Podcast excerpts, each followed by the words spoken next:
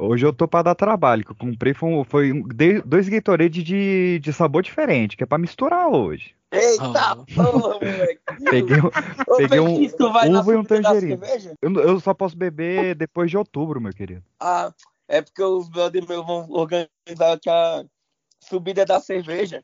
Aí vão passar em 20 bares aí, em Águas Claras andando. Vai começar Uhum. lá no. Vai subindo até chegar na subida, lá no São Luís, velho. É, não, se quiser e eu tiver livre no dia, eu faço uma filmagem, faço uma gracinha, jogo lá no canal, só não vou estar podendo beber mesmo. Porque ce- cerveja eu só posso ir em março do ano que vem. Março do ano que vem só cerveja. Tipo, esse ano eu vou poder só vodka.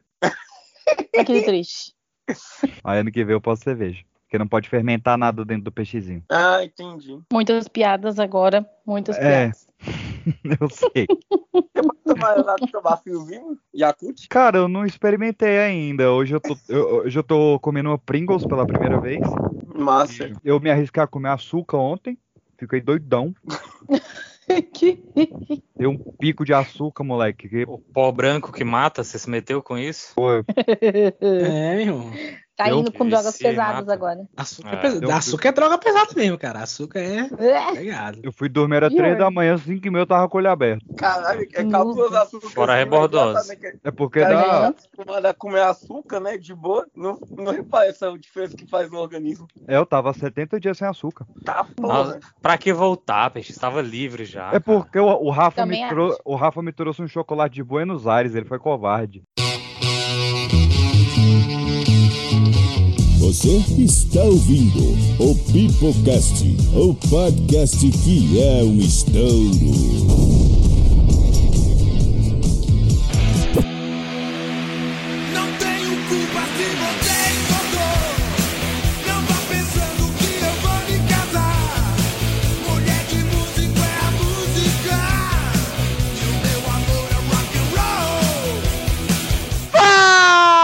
Fala galerinha do Mais, está começando mais um Pipocast para toda a sua rede de rádio, Anchor, Spotify, iTunes, SoundCloud, Cashbox ou qualquer plataforma que seja nos ouvindo de forma legal e legal também no site na rádio, porque hoje, meus queridos, nós estamos de volta com o magnânimo, maravilhoso e delicioso Pipoca Musical Classics, porque Hoje nós vamos voltar a destrinchar cabo arabo todo um gênero musical. Então, para eu não ficar pontuando durante o episódio, já vamos relembrar aqui com o Tio PX. A gente fez o nosso segundo episódio sobre sertanejo do modão universitário. Logo na sequência, a gente fez sobre funk carioca, sobre rap nacional, sobre samba e pagode, sobre axé pagodão e swingueira, sobre forró e os especiais que foram a vida do Charlie Brown Jr., do Chorão, no caso, né? A vida do Charlie Brown Jr. é ótimo. Músicas de corno e a dobradinha, músicas de série, música de cinema, além das entrevistas com Pedro Letícia, duas entrevistas com Velhas Virgens, Plebe Rude, Capitão Inicial e Raimundos. Pelo amor de Deus, que playlist grande! Tudo isso para hoje, neste belíssimo 13 de julho de 2023, nós finalmente pagarmos essa dívida do Pipocast Rock Nacional. Ai que delícia, ai que emoção. Três anos esperando esse episódio. E para afinar essas guitarras comigo, estamos aqui com o Wallace Anderson. Fala galera, aqui é o Wallace Anderson e como disse uma vez um, um amigo meu, o seu boneco, o maçom, eu tenho uns amigos que são todos bonecos, né? Ah. E o seu boneco disse uma vez, rapaz, vocês reclamavam de barriga cheia, viu? Porque na nossa geração, CPM 22 pelo menos ainda era rock, né? Olha só. Meu Deus do céu. Faz- Acabou, né? De lá pra cá, acabou. Ah, O Rock morreu? Será que não morreu? A gente vai discutir já já. Porque de cabelo verde, tatuagem no pescoço e um rosto novo, todo feito pro pecado, estamos aqui com Antonielli. Oi, sou eu, Antonielle Bezerra, do Matriarcas Podcast. E eu também sou fã do KLB. Não é esse episódio que a gente tá gravando sobre o KLB? Exatamente, ele- É, Ah, tá. Então tá bom. Então tô no episódio certo. LB Rock ou é Globo? Aquele que não tinha medo Que eu do tal eco. João do Santo Cristo, John do Créditos Finais. Olá, pessoal. Eu não vou apresentar aqui. E aonde vais, homem das costas pesadas? Só.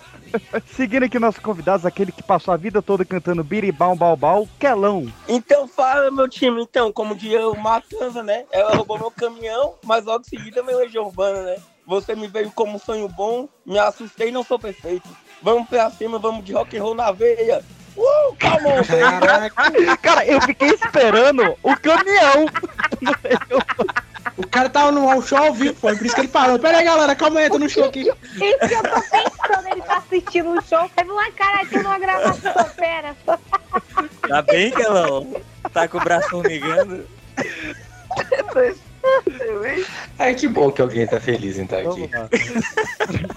Né? Aquele custo namoro é na folhinha Vinícius Manuca. Senhoras e senhores, olá, muito bom estar aqui de volta com vocês e só pra reafirmar, sempre bom saber que Jesus não tem dentes no país dos banguelas, né? Meu Deus do céu.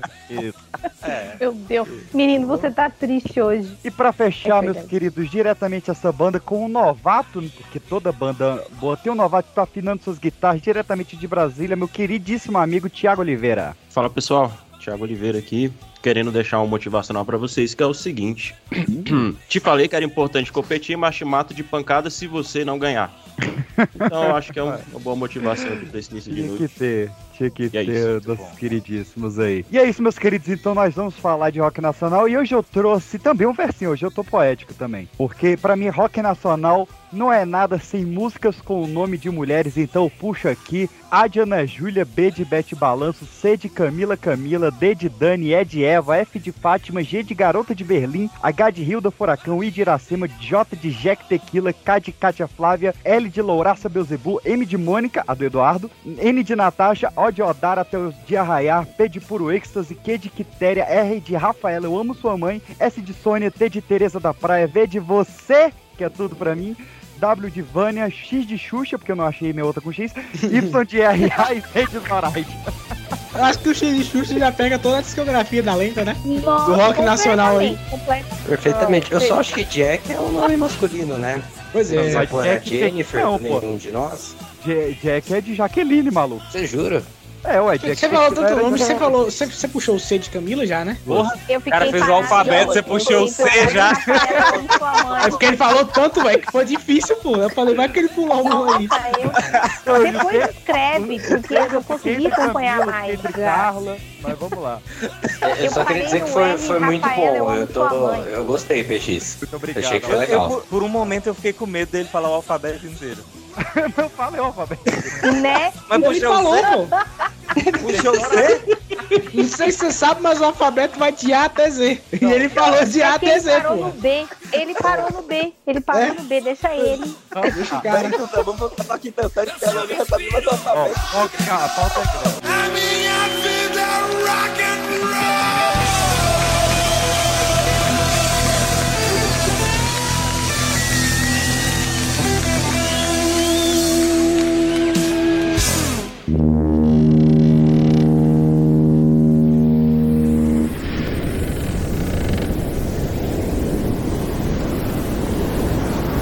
Som das águas era rítmico.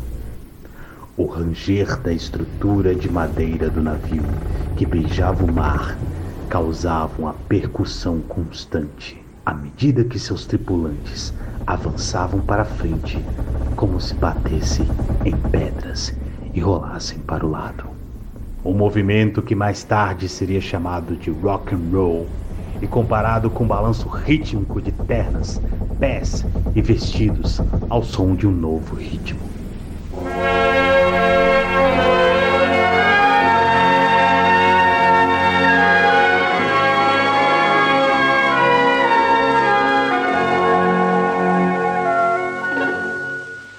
O termo avançava, mesclando referências ao hino de Emma Willard com seu Rocket in the Cradle of the Deep e o rock and roll xamânico do continente africano.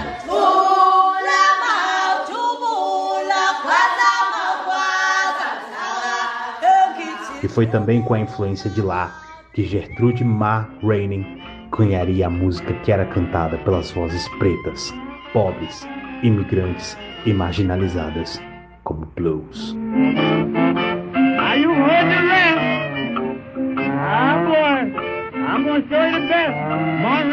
Quando o século XX desembarcou com suas guerras globais, as rádios passavam a usar o termo rock para dizer que uma música estava arrasando entre o público jovem. Enquanto nos subúrbios a música se mesclava para jazz, ragtime, gospel e o chamado R&B, do outro lado havia o pop, o country e uma resistência cultural ao se render para a nova música popular.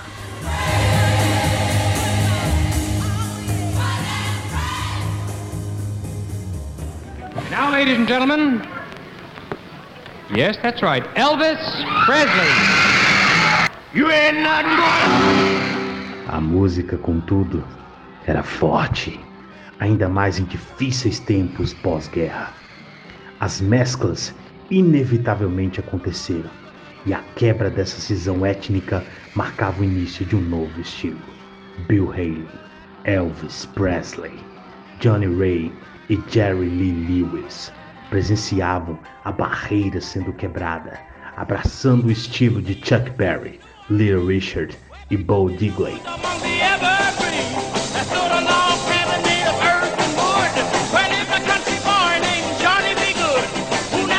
Primeiros acordes de guitarra eram tocados ao ritmo de baixos, baterias e vocais agudos. E assim, não tardaria para a terra do samba, da bossa nova, do frevo e do baião abraçar também a sua própria revolução.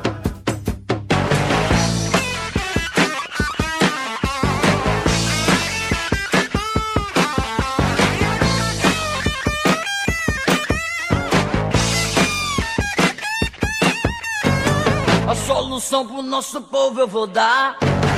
Negócio bom assim ninguém nunca viu. Tá tudo pronto aqui, é só vir pegar. A solução é alugar o Brasil.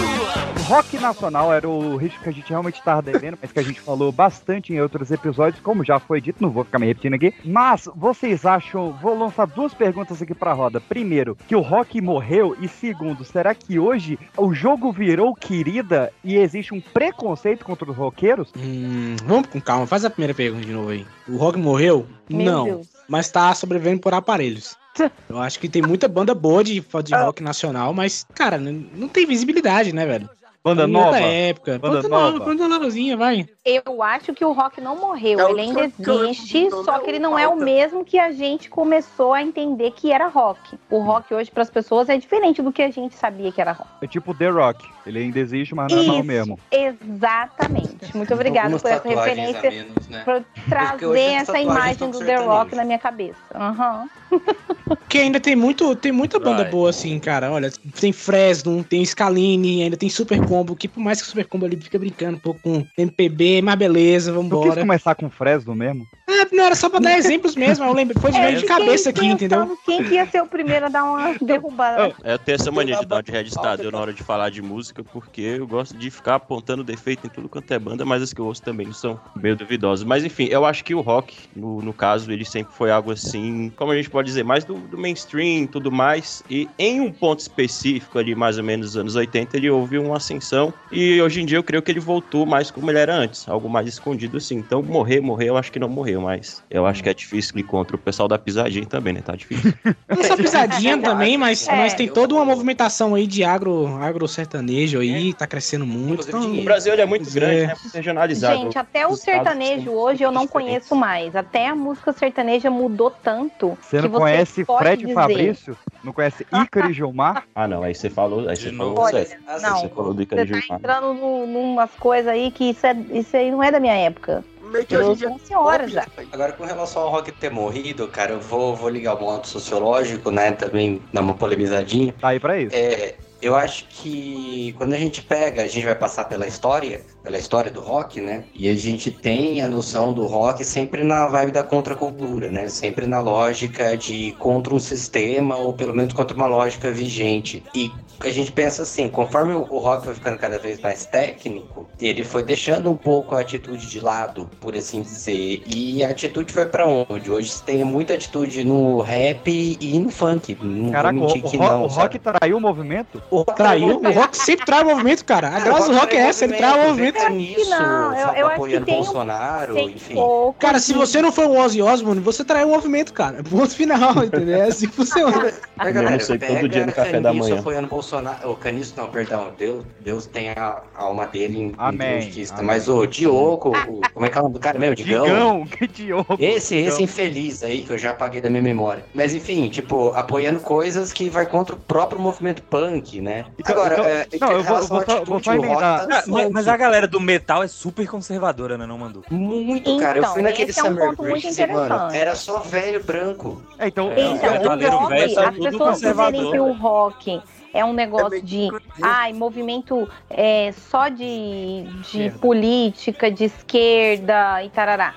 Tem que tomar muito cuidado com isso, porque, primeiro, o rock, assim como várias coisas, não é partidário. Ele é político, como várias outras linguagens artísticas são políticas. Mas a gente tem que observar como ele vem evoluindo, como ele vem mudando, assim como as outras linguagens artísticas vêm mudando conforme a gente vai evoluindo. A Cara. sociedade vai mudando o jeito de demonstrar a sua revolta, a sua indignação. E talvez não tenha mais tanto espaço para aquele rock, do jeito que a gente conheceu e assimilou na época em que a gente estava conhecendo e assimilando lá atrás, eu tenho, agora não existe esse mesmo espaço. Então acho que é por isso que a gente acho- pode questionar, é, será que o rock morreu é ou não? cultura, a gente O tem rock, entre aspas, morreu na época do, do Restart. Eu não tô querendo falar mal dos meninos, não, tá? Não é essa. É, eu acho que foi a última É. banda, eu concordo contigo, foi a última grande banda de rock nacional, foi Restart. Sempre- Eu até comentei eu isso acho, no podcast de não emo que eu nada gravei. depois. E assim, era uma É. banda já, tipo, fel- a ideia do rock, como, concordo com você, Antonielli. Tipo, o rock ele perdeu o intuito de contestação, ele perdeu o intuito É. de atitude, ele virou uma música pra ser consumida no churrasco com a família. Ó, eu vou dar um exemplo aqui, só pra ajudar. Qual foi aquela banda que venceu aquele Superstar da Globo? Vocês me- Scalene. Scalene. Não, não, foi o Scalene. Foi o... Malta. Foi, Foi Nossa, Banda Malta. Malta. Desculpa, Malta. Banda Malta. A banda Malta Era veio. quase gospel. É, era, tipo, não tinha mais contestação de nada. Era simplesmente os caras cantando aleatoriamente. A banda era boa? Era, não tô dizendo que era ruim, tá ligado? Porque tem bandas muito piores, a gente sabe que tem. Mas não era o rock nacional que a gente conhece de contestação, até mesmo de, de, de contestação, não tô falando de contestação política, mas até mesmo do, do- Não, de- dos de valores atitude. da época, né? De atitude, exato. Né? Sim, outra mas olha, é tá por isso muito eu certo, atitude tá Jonathan. funk, sabe? Você tá Atitude muito tá certo na sua Obrigado, colocação, obrigado, Jonathan. Eu obrigado. concordo Você também tá você. certo, sim. Eu, eu Não, sou cara, sempre a concordo. CP aqui, concordo com o delator.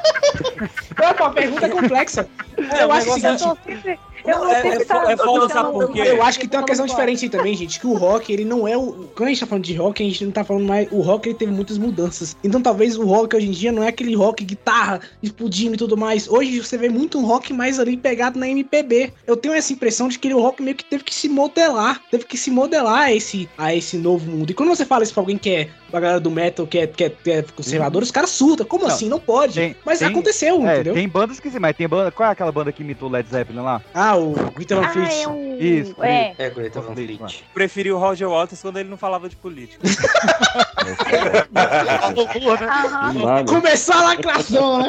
Não, sa- Saca? Mas, velho, é foda porque é o seguinte, a gente, é, se a gente assume essa postura, realmente é a gente que fica meio conservador, né? Ah, era bom Sim. na minha época, na minha Pois época. é, na é, minha- com certeza. Quando era é. música de protesto que era rock. Pois é. E tem várias vertentes, né? Como tem a vertente É. conservador, que é os, os metaleiros, tem outras vertentes também. Eu acho que essa mais de protesto sempre foi um movimento punk, né? Até pela estética e tal. Uhum. Mas é porque, velho, o rock brasileiro realmente é. O que mata muito o rock é a questão do mercado. Porque, assim, querendo ou não, o músico hoje em dia, ele, o rock pra ele não é rentável. Eu tenho amigos que tocam na noite e tudo mais, os caras gostam de rock, mas tá lá tocando com a banda de sertanejo porque é o que estão pagando o cachê deles. Então É. muitas pessoas Eu- se perdem. E até no meio do sertanejo mesmo a gente vê ali, por exemplo, Edson Hudson, tem o guitarrista lá que. Sim, o, o, Jo- o Jorge, do Jorge Matheus, também é um baita guitarrista. Exatamente. Então você Então, vê que são pessoas que têm uma base muito forte de rock, só que querendo ou não o mercado, né? E querendo ou não, você tem que se sustentar. E o que leva é o que mais chama atenção dentro do Brasil. É. O que chama o dinheiro não, é, não, Eu- não tá sendo rock. Você tem que tocar o rock demais só pela paixão e pronto. Eu quero que o, o É. editor pa- passe um trechinho de uma música, de, um- de uma banda que foi formada aqui em Brasília chamada Seminovos. Quem acessou muito Charge conhece essa banda, que é do, do Maurício Ricardo. Que ele tem uma música chamada Perdão Leonardo. Aprende baixo, ouvindo John Paul Jones E o Gary Lee e o Didi Ramone Mas acabei tocando Bruno e Marrone Eu hoje vivo com dignidade Mas olho pro espelho e não me vejo De chapéu mandando sertanejo Meu negócio é rock and roll Mas a fome apertou Pra me livrar do fardo, toco coisas que eu detesto. Admito, eu não presto. Perdão. Onde ele fala que ele aprendeu baixo ouvindo Joe Paul Jones, Didi Ramone e tal. Mas me encontrei tocando Bruno e Marrone. Ele vai contando que ele é um roqueiro, mas pra ganhar dinheiro ele teve que tocar sertanejo. A turma do sertão é gente fina, na banda ninguém cheira cocaína e tal, e vai.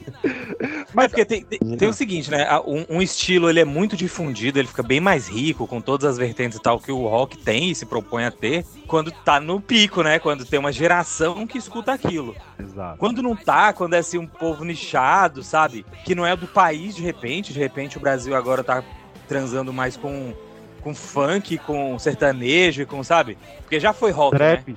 Trap já foi rock, trap também. Vale Já foi lembrar rock. que isso já é aconteceu nos anos música 90 mesmo, né? Com o- a música Axé, pô, engoliu o rock na época, né, cara? O pagode, né? O pagode. Mas isso aí teve a ver com televisão e rádio se juntando pra transformar o cenário, né? Sim, Era sim, interessante sim. pra TV falar, ó, chega um pouco de rock, vamos botar um monte de cara aqui com todo mundo, cada um com alguma coisa na mão e vamos botar esse pessoal pra tocar um pagode. Todo programa de domingo vai ter um grupo de pagode diferente. É porque, é porque o rock tava muito caro, né? O Legião Urbana precisava de uma orquestra acompanhando. Aí precisava de produtor musical mega especializado, grande estúdio, equipe Abbey Road. O pagode precisava de uma caixa de fósforo, um pangueiro, um cavaquinho.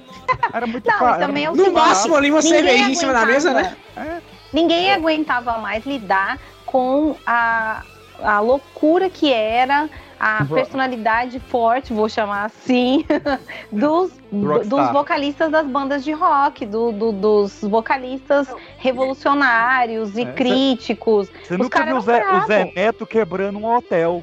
É, Cuidado, que as palavras têm poder.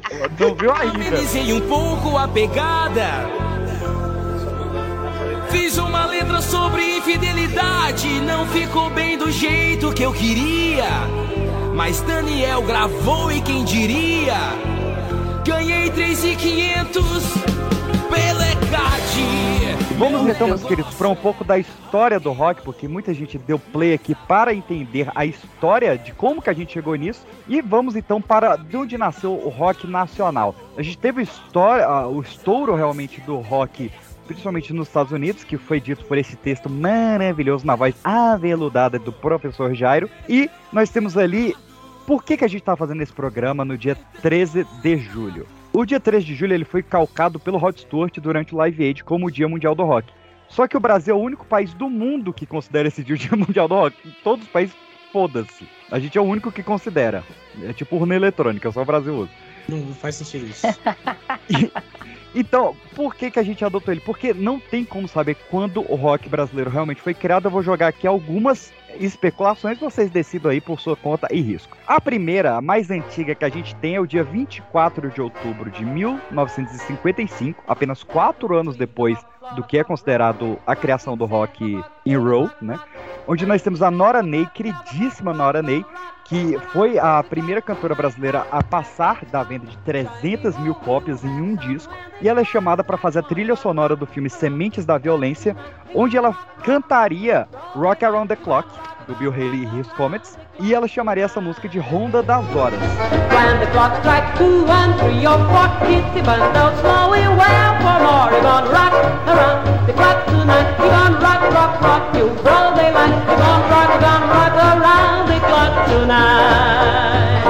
Só que, assim, ela só trocou o nome, mas ela canta em inglês. Só que é a primeira vez que um brasileiro cantou uma música de rock. No mesmo ano, a gente tem a Heleninha Silveira, que canta a Rock Around the Clock, a Ronda das Horas, agora sim em português. O relógio, então eu quero sempre, sempre, sempre olhar. Não sei o que pensar. Eu conto um, dois, três, quatro, cinco, seis, sete, oito, nove para doze, faltam três. Mas como vai custar?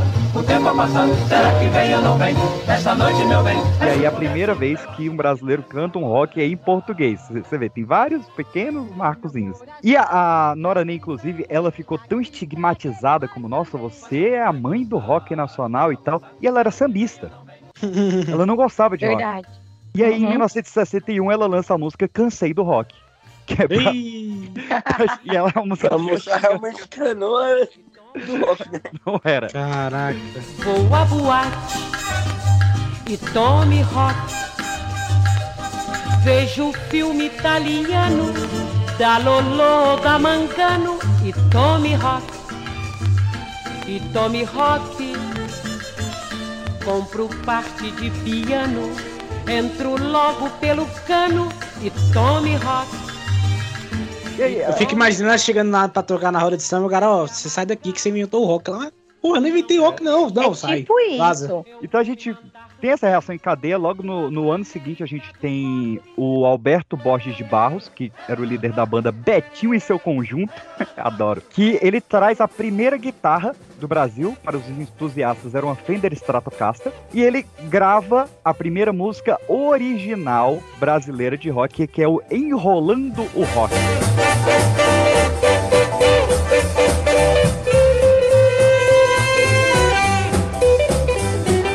Quando a gente esquenta e o calor aumenta, o rock and roll avança e a gente entra na dança.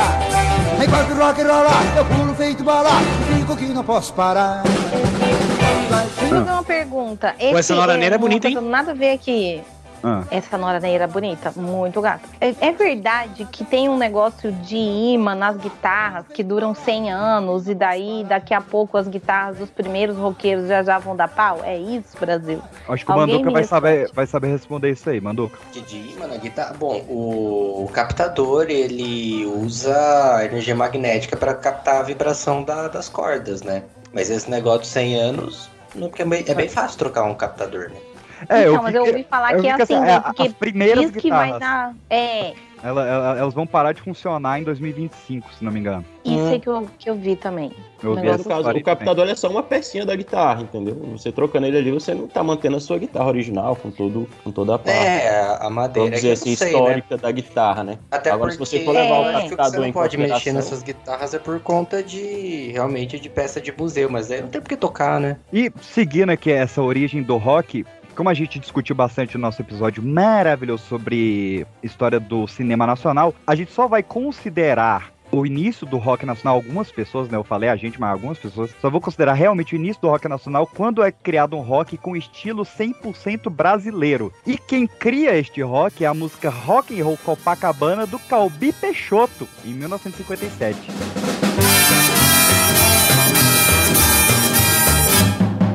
Soul, soul, soul, soul, rock and roll, roll, roll, roll. Soul, soul, soul, soul, soul, rock and roll, roll, roll. Foi lá na porta do cinema, começou dançando.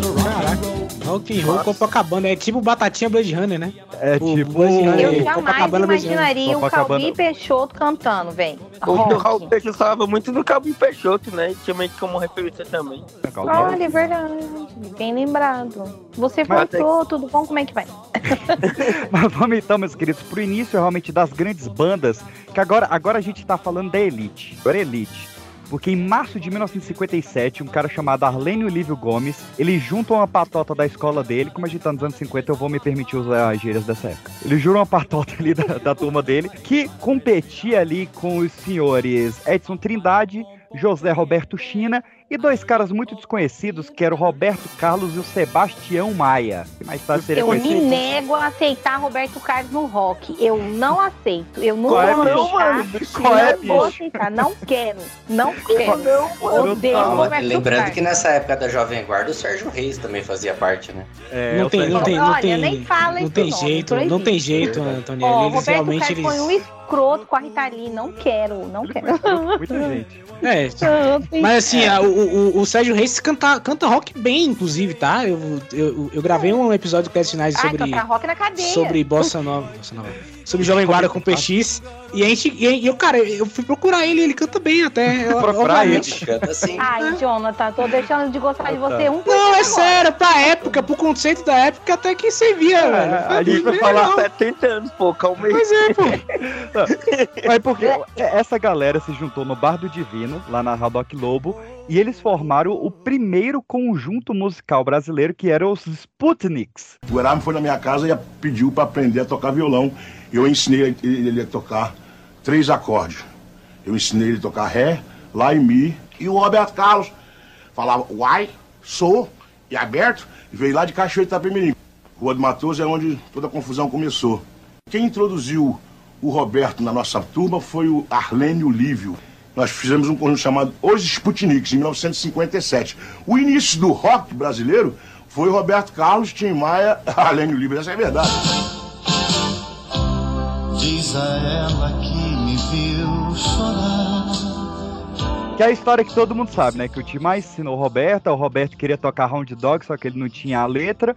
E aí ele ficou sabendo que uma Nossa. pessoa no Brasil tinha essa letra, que era o Erasmo. Ele foi lá na casa do Erasmo, conseguiu a letra. E junto eles foram chamados lá pro programa do Clube do Rock, lá do, do, do Carlos Imperial. Mas eu quero falar um de gente de boa aqui. safado. Vamos falar de gente boa? Vamos falar dos primeiros rockstars que a gente teve no Brasil? A bonequinha que canta e seu irmão, Celi Campelo e Tony Celi Campelo.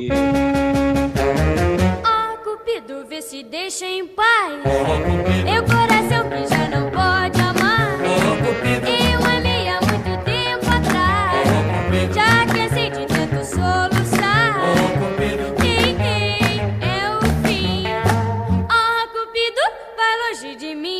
mulher, que Ai, mulher maravilhosa. Fofa. Total. Fofa, fofa. Cara, Alô? a menina começou a fazer rádio com 12 anos de idade. 12 anos de idade. Ela era host infantil. do Não tinha programa. tudo da criança, do adolescente, né, gente? Ela era host do programa com 12 anos. A Maísa daquela época. Nem Qual é a sua qualquer desculpa agora, hein? É, não, vocês ouvem o, o- Não é? o podcast que eu fazia com 15 anos de idade? Era um horror, imagina. Se eu fizesse com 12. Então a gente tem realmente essa galera se juntando pra fazer o movimento Jovem Guarda, né? Muita gente tem Jovem Guarda como estilo musical, mas não é, né? É rock. o Jovem Guarda era o nome do programa de TV. Exato. O certo era Iê, Iê, Iê, né? Aí, é, por causa da. Iê, X-Love movimento do- iê, iê, iê. E a gente tem, cara, na medida que a Jovem Guarda vem nascendo no Brasil, o rock tava morrendo lá fora, né? Porque o Chuck Berry tava preso por abuso de menor, o Jerry Lee Lewis tava cancelado porque casou com a prima de 13 anos, o Little Richard abandonou o rock pra virar pastor, o Bud Holly e o Rich Valens morreram num, num acidente de avião, o Elvis se alistou pro exército. Então, tipo, todas as bandas lá fora tinham morrido e só sobrou as do Brasil. Por isso que a gente estourou tanto. É, não tinha mais nada pra ouvir, né? Sobrou só os brasileiros só. Sobrou o Roberto Não era que a Carlos. gente era. O brasileiro é muito bem representado pelo Rubinho Barrichello. Entenda como quiser. Entenda como quiser. Ah, e, e com esse programa, o Clube do Rock, ali da, da, da TV Record, ele vai fazer. ah, Perdão, na TV Tupi, ele vai fazer um sucesso ao ponto de gerar o programa Jovem Guarda na, na TV Record. A gente tem o Tim Maia morando nos Estados Unidos, né? Que ele foge depois que o Roberto Carlos deu a facada nas costas dele, onde ele, né, saiu do grupo pra virar o Elvis brasileiro. E o Tim Maia fala: Eu vou ser o Little Richard brasileiro lá fora, pau no seu cu. Que o Tim Maia era desse. E a gente tem ah, realmente a- o crescimento dos subgêneros do rock nacional. Então a gente tem a surf music ali dos Jet Blacks e dos Jordans. A gente tem o rock instrumental do The Cleavers, que depois vai mudar para Os Incríveis e fazer a música da Copa da Ditadura, mas tudo bem. A gente Traiu o movimento já, hein? Os primeiros traiu o movimento. Tudo eu- errado. E eu quero puxar um gênio aqui, que foi esquecido pela história também, que é o Rony Cord, cara, que ele lançou dois hinos da música brasileira. Um é Rua Augusta, que foi regravada por todo mundo, inclusive por Rita Lee. Entrei na rua Augusta 120 por hora Botei a turma toda do passeio pra fora Fiz curva em duas rodas sem usar a buzina Parei a quatro dedos da vitrine Legal! Hi, hi, Johnny E, claro, Biquíni de Bolinha Amarelinha.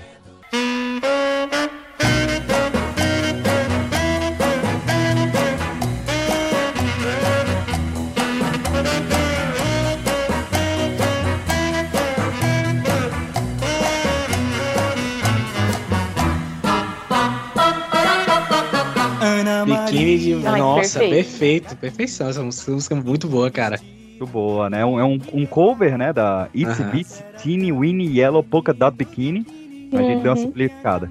Caramba, muito bom. Essa música é maravilhosa. Antônio, desculpa, a gente tem que falar do, do cara. Tem que falar, tem que falar, tem jeito. Porque a Meu gente Deus, eu vou abrir uma cerveja agora, só por causa disso. A gente Splish Splash foi o beijo que eu dei. Exatamente. A gente passa anos com o rock sendo encabeçado pelo Roberto e pelo tremendão Erasmo Carlos, que esse sim era muito gente boa. Esse era. E era É, excelente é, artista, é. tá? Se eram. E aí eles lançam junto a Splish Splash, do, Rob, do Bob Darin, lançam Parei na Contramão, tudo pra, né, versões pra filmes, do Calhambeck, que era uma Lançou a versão, é, o universo, universo expandido do Roberto Carlos, né? Que todas as músicas eram conectadas, era uma história só, né? Era- Isso era muito foda. Era o RCU, né? O Roberto Carlos mandou todo mundo tomar no. Mas a, a Jovem Guarda na, na- na TV Record, a gente falou de Roberto, a gente falou de Erasmo, tem que falar de quem? Ninguém vai falar Vanderlei? Falar Vanderleia, né, caralho? Tem que falar. Triozão, triozão. Tava mutado pra Mandelé. Ah, que papinho! Ah, que desculpa! Eu vou mudar o microfone agora também. Eu vou mutar aqui agora, peraí. Histórico. Papai do céu, Vanderlei é mó gostoso, cabuloso. Que isso? Que isso? A senhora, o que Vanderleia hoje em dia, peraí. Vanderleia hoje Não, em hoje em dia. dia não, pô, mas vai. Não, você falou hoje em dia. O microfone não tava mutado, não, viu? Agora você tem que fazer não. Tá maluco, Vanderlei. Tô chocada, choquita. É, muito bom. Nossa, como isso foi de 0 a 100 muito rápido. Aham. A gente saiu do Roberto Carlos pra Vanderlei. mundo sabe que eu amo este rapaz. Por favor. Salve pessoal, aqui é o Vinícius, de novo, ainda, enfim, uma das vozes que você está escutando aí no decorrer dessas duas horas de falatório sem parar. Tô aqui para fazer um pouquinho de propaganda da minha banda, a banda Dead Cow Cult, isso aí, o culto da vaca morta. Pra quem gosta de heavy metal nacional, uma boa pedida. A gente acabou de lançar nosso primeiro single, a música Bring Me Another Ale, Me Traz Mais Uma Cerveja, essa que você tá escutando de fundo ela tá inteira disponível nas principais plataformas: Spotify, Apple Music, é, Amazon Music, Deezer. Então, mesmo para você que é burguês, tem no Apple sim, sem grandes problemas. É, segue a gente também no Instagram, arroba. E a gente acabou de soltar um webclip também da, da gente tocando a música, tá bem legal. Valeu, gente. Salve André Matos, salve Heavy Metal Nacional.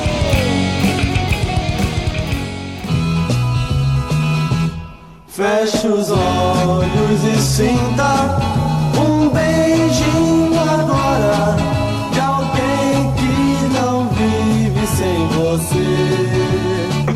Começou a hipocrisia, né? Porque a gente tem essa galera extremamente conservadora que era criticada porque, em meio a- ao governo militar, eles passavam um panaço umidíssimo, ao mesmo tempo que o- o nome Jovem Guarda vem da declaração do Lenin. O futuro pertence à Jovem Guarda porque a velha está ultrapassada. É, olha aí, caralho. grande discurso comunista. Comunista. Comunista. porque eu até comentei isso, né, PX, lá no, no, no podcast Criacionais que a gente gravou, que, que não era questão mesmo de ideologia política, era porque eles eram adolescentes mesmo, né? Adolescentes assim, né? Era, era uma galera que tinha que seus 20 e poucos anos, os caras tá pouco se fudendo pra política, meu irmão. Pra ganhar dinheiro todo dia, os caras eram famosos, os caras tavam ligavam pra política, porra nenhuma. Ligado era quem tinha essa, essa ideia mais centrada, que era Elis Regina, que era ali um Caetano, até mesmo o Caetano mesmo já falava- achava estranho muitas coisas e Ah, tal. Rita Lee. Rita, Rita Lee, é, é, Rita é, Lee. é é Rita Lee. Rita Lee, É, que é transgressora em tudo, né? Não tem o que fazer, né? Ali é transgressora em tudo que É, fazia, né? todo- todo momento. É braba. Mas assim, é uma galera que, pô, imagina, você, você tem, sei lá, seus 20 e poucos anos, tá- você, você não podia sair na rua porque todo mundo ia te abraçar. Você era um, um popstar na- no sentido literal da palavra. Aí vinha uma pessoa, e aí? E o governo? Meu irmão, eu quero que se foda o governo. Eu tô ganhando dinheiro pra caralho, entendeu? É, a, isso aí. a, a Elis Regina teve essa época também, mas dizem que estavam ameaçando a família dela e por isso que ela deu essa passada de pano, né? Pois mas é. eu não tava lá, não posso dizer. É, infelizmente não sabemos como foi na real. O que a gente sabe é que depois ela se voltou contra o, o governo. Isso, né, é história. Sim, Mas, sim. É. eu- só pra acrescentar, por que que essa galera estourou tanto? Se eles não eram tão bons, vamos combinar, eles não eram tão bonitos assim. É, Já- sim. Tá é. O Roberto Ele Carlos, era- o, o Roberto Carlos era considerado bonito na, na época, hein? Ele É, era, é, ele era. É, é, o trio ele era, né? O trio Ele era, pior que ele era. Minha avó também falava, nossa, ele era bonito. Você tá não, maluco, tô ligado. Tem gente que acha bonito ele até hoje. E o- e o hoje, Roberto- Minha avó acha ela bonita até hoje. E o Roberto Carlos, ele É? era o Leonardo DiCaprio da época, porque ele falava que mulher de Puta 30 anos que é muito velha gente pra tava ele. muito mal Tem uma matéria que ele fala, mulher de 30 anos é velha demais. É, muito bom. Mas, ô, PX... Ele era o calvo Então, da Campari, então. Ele É? era. O calvo da perna de pau. Mas o, o, o- por que, que essa galera estourou tanto? Mídia. Porque com a, com a criação da, da TV, a popularização da TV, os estádios de São Paulo estavam ficando vazios nos jogos. E aí a CBF obrigou a TV a não passar nenhum jogo que tivesse time paulista. Então, os jogos do Palmeiras, do São Paulo do Corinthians Hum. ficaram proibidos de passar na TV. E aí passava o programa Jovem Guarda para pro pessoal voltar pros estádios. Por isso que esse programa bombou tanto. Era a maior política de pão e circo dessa época, então. Era Isso. igual o Elvis pra é, distrair a galera da guerra lá. Mesma coisa. Exatamente. E depois o Elvis para o pessoal vacinar também, né? Então, assim. As táticas são sempre essas. Vê, por exemplo, o Premiere, né? Mas daí já é uma época que a TV já tá consolidada, eles querem vender um pacote para além da TV, então não passa mais os jogos do time local. Exatamente. A gente tem a, a Jovem Guarda mudando o jeito do jovem falar, o jeito do jovem se vestir, o jeito do jovem se portar, e isso ia irritar alguém. Então a gente chega aqui, meus queridos, num marco da história do Brasil, que é o dia 17 de julho de 1967, onde a gente tem a Marcha contra a Guitarra. Isso daí é maluquice de Gil, não sei porque ele fez isso, porque ele. Que eu sei, aliás, porque. É, mas é, isso é questão dele. É, quer dizer, o, a- o, o contexto em que isso se deu foi o seguinte, o- a, a, a TV Record tinha problema com o programa da Elis Regina e, e do Jair Rodrigues, que era o Fino da Bossa, o Fino nessa altura, que estava sem audiência e a Jovem Guarda tinha audi- audiência alta e, o- e o da, da- do, do Fino estava caindo, a do Fino tava- tinha caído muito. Então tinha que re- eh, refazer aquele negócio e tal. Aí eles fizeram uma reunião com o Paulo Machado de Carvalho e resolveram fazer uma, um programa que era chamado Frente Única da Música Popular Brasileira e que em vez de ser liderado só pela Elis, ia ser liderado uma semana pela Elis, outra semana pelo Simonal, outra semana pelo Geraldo Vandré e outra semana por Gil. Cada mês era assim. Então o Gil foi chamado para esse negócio. E o, sei lá, a estratégia de marketing de- do lançamento desse negócio, para o qual o Gil tinha sido chamado para participar, incluiu essa passeata de defesa das raízes da música brasileira. A Elise e o Geraldo Vandré estavam muito empenhados a sério nesse negócio, acreditando que era uma luta pela defesa.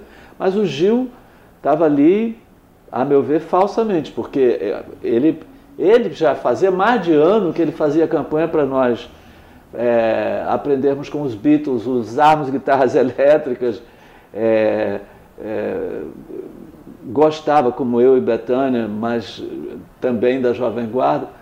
Então não, é, não, não, não fazia sentido. Meu Deus do Achei que era céu. contra Jesus. Marcha, marcha com família, né? E marcha contra guitarra. Você já dizia pegar pra aí, né? É a guitarra elétrica, né? Que eles eram contra, que eles queriam um instrumento mais orgânico, vamos dizer assim. É, Era, o- era o movimento Defender o que é Nosso, que foi encabeçado pela Elis Ué. Regina, e ela ainda arrastou o Gilberto Gil, o Geraldo Vandré e o Zé que. Cat. É, o Caetano, o Caetano também falou, Gil, sai dessa porra, Gil. Vaza disso aí, Gil. O, o Gil se arrepende. Gil, pelo amargamente. amor de Deus, Gil, aqui na Pena Bahia que tem guitarra pegou elétrica, para É, com isso. Exato. O que, o que o Caetano falou, cara, a, a gente inventou Né? o pau elétrico em 1940, você tá maluco? Quem inventou a guitarra foi Dodô e Osmar. Por que Pois você é. tá nesse Então, Exatamente. traiu o movimento também, traiu o movimento o também. movimento? Acho Mas que eles queriam fazer um rock com a viola caipira ali também, talvez. Algum patrocínio nessa área. é, a, Socorro, E a galera do metal rural, né? metal rural. Possivelmente. Cadê a Maria do Sei metal qual que era essa contra as guitarras, não. E o, o, o Gil, ele logo, ele quita a sua dívida porque ele participa do terceiro festival da TV Record, onde agora sim a gente tem o real, finalmente o real início do rock nacional, quando uma garotinha ruiva de franjinha chamada Rita Lee chega pro Gilberto Gil e fala: Vamos misturar o rock que a gente tem aqui com a MPB. E E aí, a gente já era. Tem Domingo no Parque, Rita Lee, Gilberto Gil, no terceiro festival da Record em 1967. Aqui a gente começa o programa. Construção. A semana. Caraca, meu irmão, aí, aí é diferenciado. Rita Lee era Aí foda, né, acabou velho? com tudo. Rita Lee Acabou Nossa, foda não, nem precisa falar mais nada. Acabou Você com pode tudo. fazer o que você quiser de agora em diante. Acabou com tudo ao ponto que seis meses depois a Jovem Guarda acabou. É. Seis Tá meses vendo? depois Tá vendo quando eu falo que o Roberto Carlos é um escroto? Não aguentou a marimba. Não, Não, aguentou mas- a marimba da tava Isso, vendo... isso é interessante, né? Que, que é você vê como o, o rock, não é que ele, ele- não adianta você tentar protestar contra o rock, isso não vai resolver. Pra você, abre aspas aí, mudar o rock ou você matar o rock, é você criar uma coisa que supere o que já vinha antes, né? Que foi o que ela acabou fazendo, né? Quando você cria uma coisa que supera, que engole o que veio antes, aí não tem o que fazer. A- a- sabe, a, a evolução vai vir, né? E, é- e aí é inevitável. Ela foi pra psicodelia com, com instrumentos É, aí- brasileiros, pô. Original, Usava uma droguinha, né? E trouxe criatividade. Ela trouxe o útero dela pra dentro do rock. Capa. Exatamente. É interessante. Eu, eu- eu acho, eu acho essa ideia muito boa, porque é meio que, que, que, que foi como que aconteceu meio que o rock progressivo, né? Lá nos Estados Unidos, né? De você pegar aquele rockabillyzinho e falar, vamos tentar misturar aqui, vamos tentar fazer uma parada mais conceitual e aqui meio que seguir um movimento semelhante, né? Vamos tentar fazendo agora mais Fazer conceitual. uma doideira, né? É, exato. Eu É. acho muito foda, velho. E a, a gente teve toda a invasão britânica, né, lá fora. A gente tem que fazer um paralelo ou outro com o que estava rolando no mundo, né? Os Beatles chegam em 1963, acabam ali em 69. E o que que isso repercute aqui no Brasil, né? Porque quando os Beatles tocam, o Brasil para. O Brasil ficou focado só em Beatles, só em Beatles, só em Beatles. Quando os Beatles acabaram, a gente voltou a olhar para nós mesmos. E aí, meus queridos, a gente tem três pedradas aqui. Agora bota o capacete. Bota o capacete que lá vem pedrada agora. Porque no mesmo ano de 69, eu vou, eu vou puxar um, a gente comenta e depois puxa outro, porque senão vai ter uma overdose aqui. Primeiro, de 69, a gente tem a criação do samba rock com Jorge Benjor.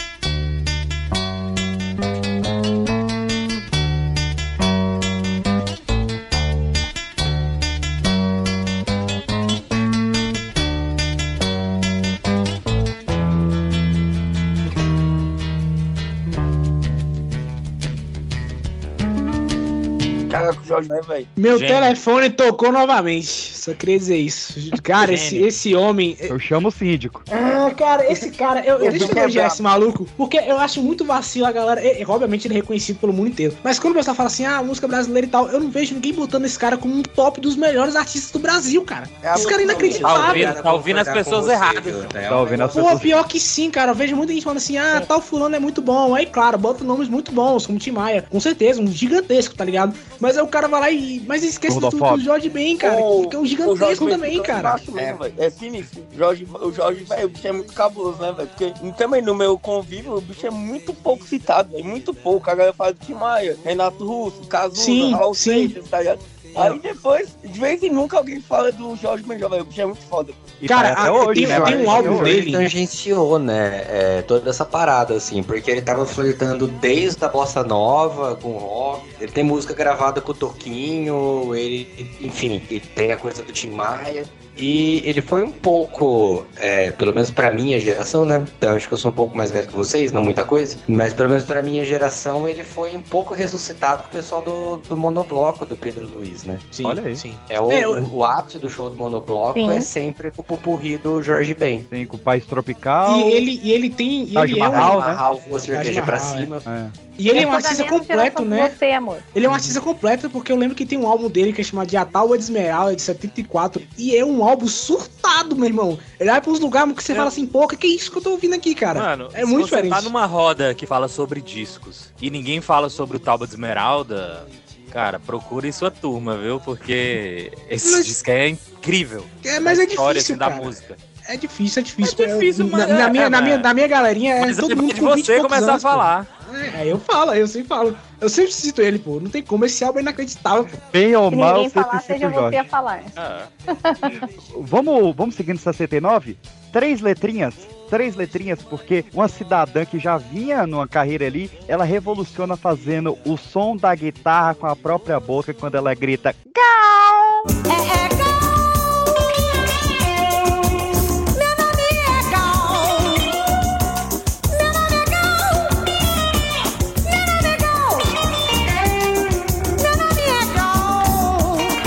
Nossa, meu Deus. Foda, aí foi foda. Foi foda, cara. Gal Costa, o CD de 69, que tem Meu Nome é Gal, é. que foi escrita pelo Roberto Carlos.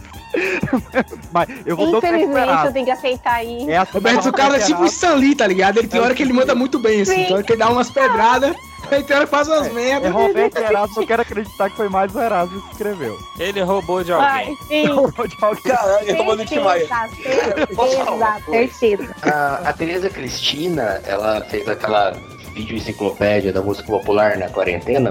E quando ela tá falando justamente do Roberto Carlos, que ela fez um especial sobre ele, ela falou uma coisa que é, que é um ponto que eu fiquei pensando assim, pro, pra várias coisas da minha vida, né? É que assim, a partir do momento que uma obra literária, artística, musical é lançada, a referência que você tem o contato que você tem com aquilo. Então, como aquilo sente com você. Ela não pertence mais ao artista que lançou. Tipo, Nossa, a- foi as- muito complexo as pra esse horário, eu já me perdi. É a coisa da que mensagem. Roberto Não, eu entendi, sim. E, e que você sente, pertence. O seu sentimento com a música dele, ele pertence a você, não pertence a ele. Ele É. pode ser o escroto que for. Às vezes tem certas músicas que não combinam com o cantor, né? é que- O cara é. faz, é. é eu, Eu, eu entendo. É, É agora tem que separar. Não tem jeito, a gente tem que separar a vida miúdos, profissional assim, da eu vida. Exatamente, mas Exatamente. Velho. O CNPJ. E hoje você não precisa mais dar dinheiro pra ele. Você pode escutar no, no seu Spotify, que acredite, eu tenho música no Spotify, não remunera.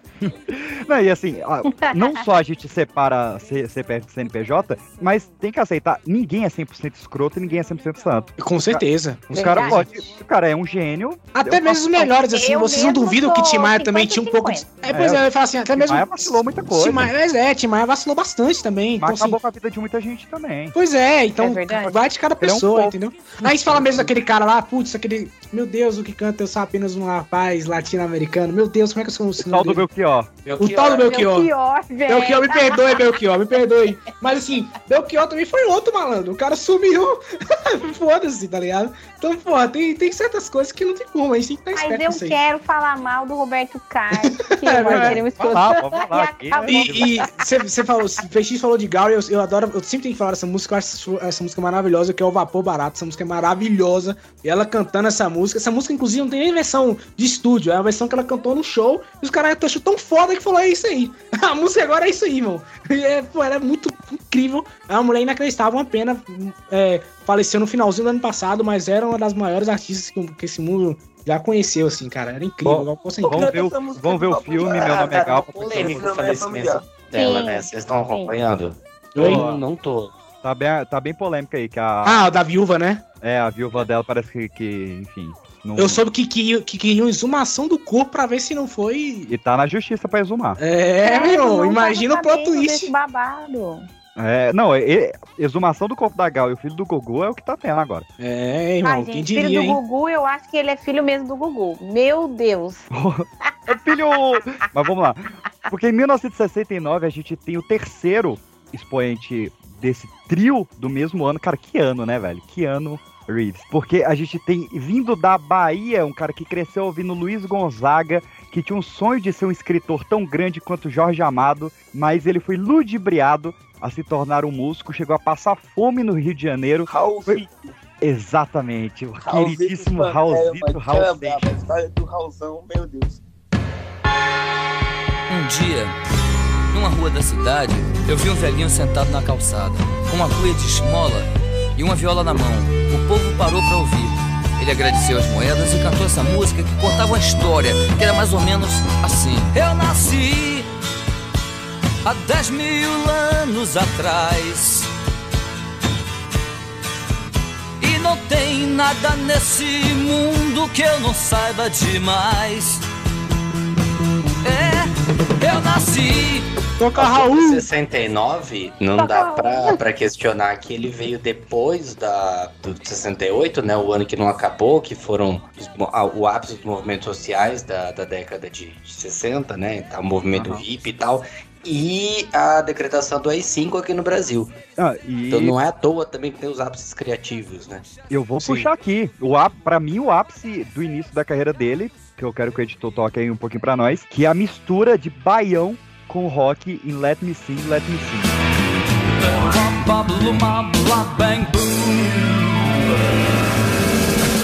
Let me sing, let me sing, let me sing my rock and roll. Let me sing, let me swing, let me sing my blues and go. Say, let me sing, let me sing, let me sing my rock and roll. Let me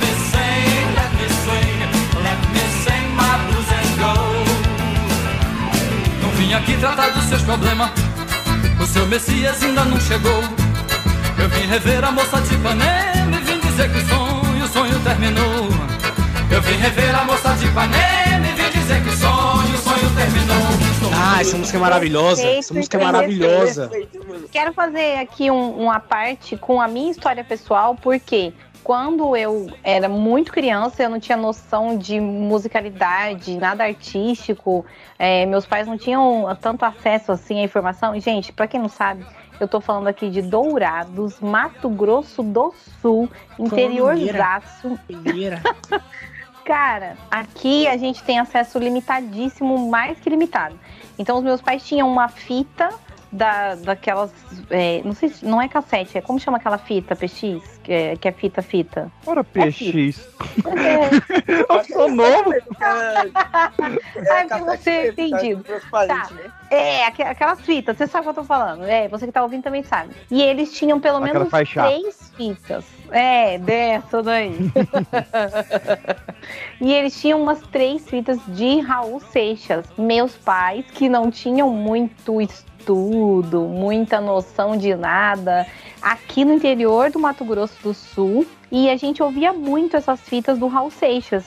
E eu ouvia criança e eu falava, cara, que música louca, que letra louca, alucinada, mosca na sopa, let me sing, umas coisas doidas assim. Você fala, gente, que isso? Que, que, que... Aí quando eu cresci, tava na faculdade, eu entendi que aquilo era rock. Aquilo revolucionou minha mente. O contato foi bem parecido também com o da Antonielli, porque o primeiro contato que eu tive com música de rock também foi pelo Raul Seixas. E era aquela coisa, a gente não tinha muito acesso à informação, não tinha muito acesso à música, mas minha mãe tinha uns discos de vinil, e um deles era Raul Seixas, então foi meu primeiro contato, eu me amarrava também nessa parte dessas letras, mas que não eram comuns, né, pra, pra é gente. a letra, eu né, que te pega. Cresci no Goiásão É. ali, mais ou menos, então lá não, tinha muito isso. Se eu ouvir um Raul Seixas, é aquele pra Caraca, o, o No primeiro. meu caso, no meu caso foi eu nascer há 10 mil anos atrás, velho. que Comecei a gostar de rock por causa disso, saca? Caraca, é o E a- boot do Raul.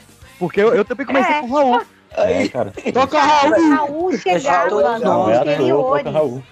É. Raul chegava nos lugares mais absurdos, mais esquisitos. As pessoas aqui, no, meu pai conta histórias de amigos dele que iam nos rolezinhos assim, tipo, ai, tinha uma festa lá da igreja, uma quermesse, né? Aí tinha o, o negocinho lá, a quermesse da igreja, tinha o carinha que só sabia todas as músicas do Raul e ele fazia um voz e violão ali e todo mundo sabia as letras, todo mundo cantava, porque parecia que aquilo refletia muito uma realidade deles, um sentimento deles, aonde quer que fosse. Olha que a gente tá falando aqui com pessoas de tantas regiões diferentes, né? Então é muito interessante É, você, a gente falou É aí de, loucura de, isso. Uhum. falou E aí o Raul de, de, de, de Nordeste, Centro-Oeste, eu comecei no Sudeste, em Minas, ouvindo Raul, várias regiões. O, o Raulzito, ele começa a história dele no rock porque ele morava perto da embaixada de, dos Estados Unidos, né? Aí Isso. tinha acesso ao Elvis, às músicas do Elvis. Tanto é que deu quando ele canta esse MC na capa do disco, ele tá com jaqueta de couro, meio que um topete e o agora pra cima, velho. Ele É, era o- dele. O, o segundo disco dele, que é o 23 Sucesso do Rock, é só cover de, de Elvis, de Beatles, Bob Dylan. É, ele E- amava fazer cover, né? Eles tinham até um botequinho lá específico que eles faziam esse cover do, do Elvis. E ele sempre fazia esse rolê de cover ele- do Elvis. ele- nessa Foi assim época que ele ele começou. tocava naquela banda os Pantera, né? é verdade. Que só teve um Mas- disco. Muito bom. Essa banda é maravilhosa. É, ele começa no House dos Panteras, depois ele vai fazer CD de cover. E, velho, do nada, assim, do nada não, né? Ele ganha um festival de música, pega o dinheiro, contrato com a Philips. Do nada ele começa a falar sobre o demônio, droga, né? Andando com o Paulo Coelho, velho. Andou com a galera errada. É, né, ele anda com o Paulo Coelho, porque ele leu uma matéria no jornal sobre hábitos alienígenas, e o Paulo Coelho curtia. E, cara, quando ele lança o Kring Rabandolo, Kring Rabandolo, cara, você imagina que foi no mesmo disco que o cara lançou, no mesmo disco, cara, e era o primeiro disco solo. Ele lançou Mosca na Sopa, Metamorfose Ambulante, Al Capone, Rockish e, Olho- e Ouro de Tolo, no mesmo disco. Não tem como, é muita pedrada de uma vez só. O cara que ouviu esse álbum teve um orgasmo esse dia, pô. Não é possível. Eu Cara, teorias da conspiração unem pessoas. Essa é a realidade. O primeiro Pipocast foi de teoria da conspiração. Olha aí. Qual o melhor tema, né? Não pra começar o podcast é esse. Eu sou astrólogo. Vocês precisam acreditar em mim. Eu sou astrólogo. Eu sou astrólogo e conheço história do princípio ao fim.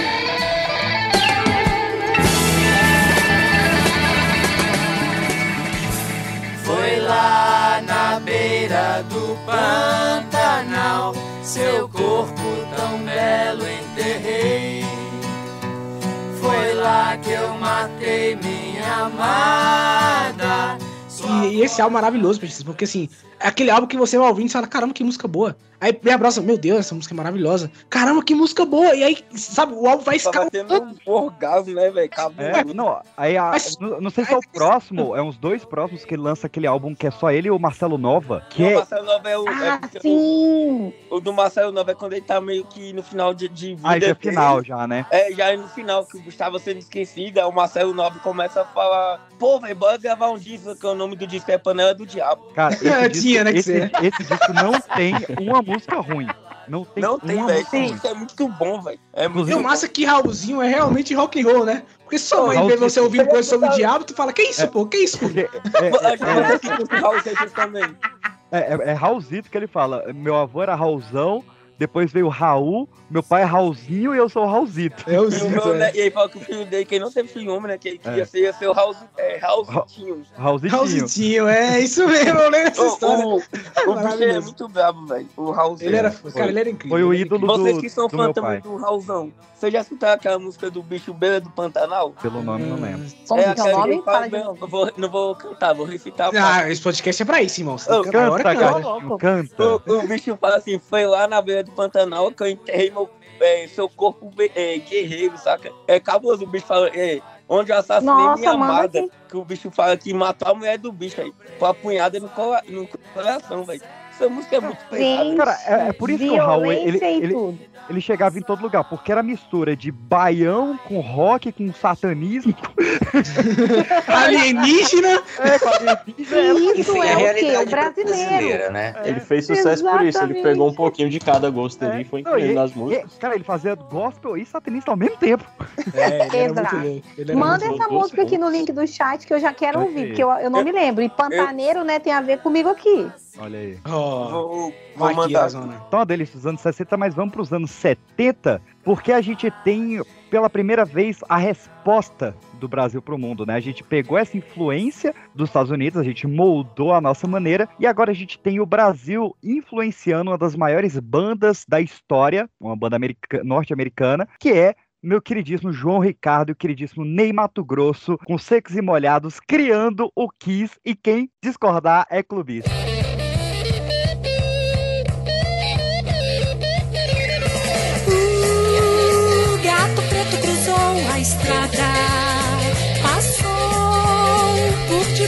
Debaixo da escada. E lá no fundo azul, na noite da floresta, a lua iluminou.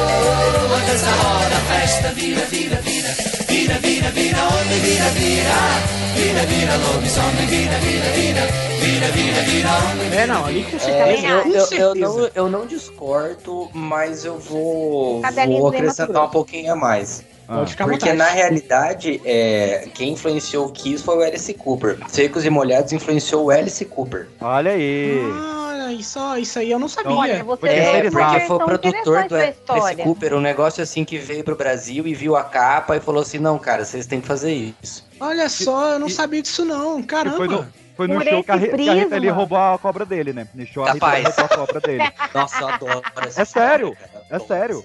Ela, É. ela viu ele maltratando a cobra, ela pegou a cobra pra ela e foi embora. Eu acho Quem importante tá vocês falar- vencendo eu acho, rivaleza. eu, acho- eu acho importante falar de secos e molhados aí, porque tem duas coisas importantes a ser dita, né? O Brasil já estava sendo influente no mundo exterior com a bossa nova, né? Que era ali aquela mistura ali do meio do, do, do, do jazz com o samba, né? Mas ainda assim era uma coisa mais ah, Mais cultural mesmo, jazz, mais né? brasileira mesmo, né? É, e era uma parada mais brasileira, assim.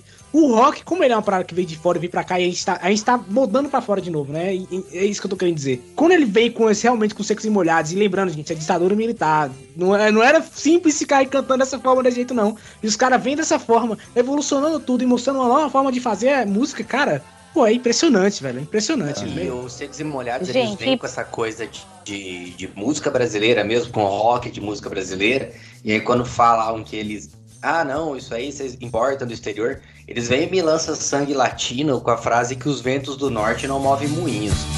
Jurei mentiras e sigo sozinho. Assumo os pecados. Os ventos do norte não movem moinho.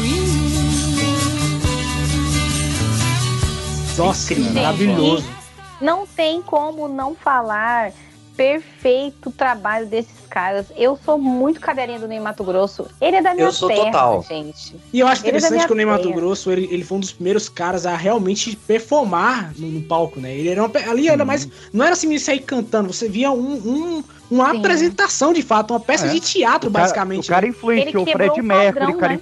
O cara influenciou Sim. o Prince, o cara influenciou todo mundo. Porque é, é Ele total, quebrou é, todos os padrões existentes naquela época. Ele, Hum. ele jogou no chão e pisou em cima da masculinidade frágil. do diabo. Numa época em que nem se falava sobre também. Sim, sim, E sim. fez Então, questão assim, de botar o ele nome do estado, a né? cabeça das pessoas. Sim, teve isso isso que também, eu né? achei sensacional, entendeu? Eu trago isso no meu próprio trabalho com o meu podcast. Foi uma coisa que eu comecei a fazer depois de um, um tempo assim, apresentando, sendo host, é colocar o nome do estado. Porque a gente tá muito aqui regionalizado no interior do interior do interior e a gente é o esquecido do churrasco muitas vezes. É. E é Uhum. importante você trazer essa marca junto com o que você faz, Pra mostrar que a gente aqui também tá consumindo produtos de outros lugares e sendo influenciado por outros lugares, mas a gente também tá criando uma coisa nossa e transformando em algo que todo mundo tá consumindo também. E, e principalmente, é, é, só para poder com-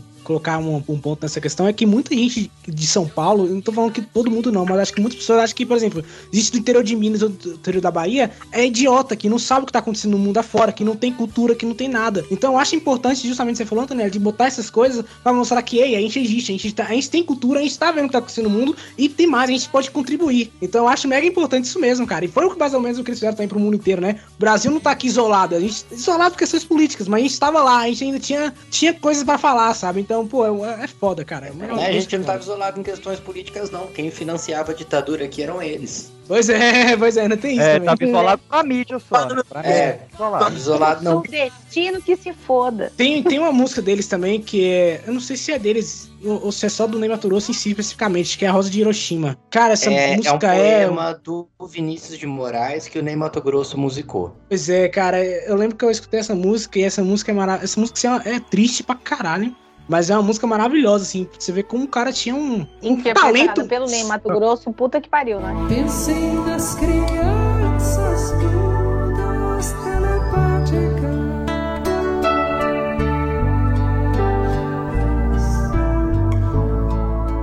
Pensei nas meninas Pois é, cara, pois Só- é. Já que a gente tá falando de poema, eu até separei uma pra falar aqui também, porque a gente tá em 1975 e neste ano, o, o jovem Agenor Miranda de Oliveira, que viria a se tornar o Cazuza, ele perde a avó dele, ele escreve um poema e pede pra avó dele guardar num cofre. E Ah, só, essa, só, pá, eu adoro essa história. só vão achar esse poema anos depois que a avó dele morreu, que vão abrir o cofre e achar só em 99, ou seja, oito anos depois do Cazuza ter morrido, e entregam essa letra pro, esse poema, né, pro Ney Mato Grosso, ele musica, que é a música poema. Eu hoje tive um pesadelo e levantei atento, a tempo. Eu acordei com medo e procurei no escuro alguém com seu carinho. E lembrei de um tempo, porque o passado me traz uma lembrança do tempo que eu era criança. E o medo era motivo de choro, desculpa pra um abraço ou um consolo. É, mas a Lucinha Araújo, ela, ela sabia da existência de- desse poema e ela pedia pra mãe, e a mãe se recusava a dar. Ela falava, não, ele fez pra mim. E foi o primeiro Exatamente. poema dele. Cara, eu hoje Caraca. tive um pesadelo e levantei atento a tempo, acordei com medo e procurei no escuro alguém com seu carinho e me lembrei de um tempo, que é ele falando da saudade que ele tem da avó dele, né? Que ele É. ac- acordou É de que um o passado pesadelo traz uma lembrança do tempo que era criança, quando o Puta medo era motivo de choro, um desculpa, um carinho, por um consolo. Caraca, velho. É, é, é, é, Então, o- cara, Tô arrepiado titãs, aqui, né? cara. Tô arrepiado É real aqui, velho. Cazuza escrevendo e Ney Mato Grosso cantando, Arrepiei né? também, Jonathan. Não- não- É. não. Esse cara. Então- E você vai ver a gravação do poema. É, então, é, é recente, né? A É, música. 99. 99. Depois o, o Frejá vai cantar. É bom também, eu gosto da versão do Frejá. Mas a versão do Ney Mato Grosso é do Ney Mato Grosso. É, não tem como, né? Eu, eu gosto muito de feijão, mas o Ney Mato Grosso, né, gente? Pelo amor de Deus.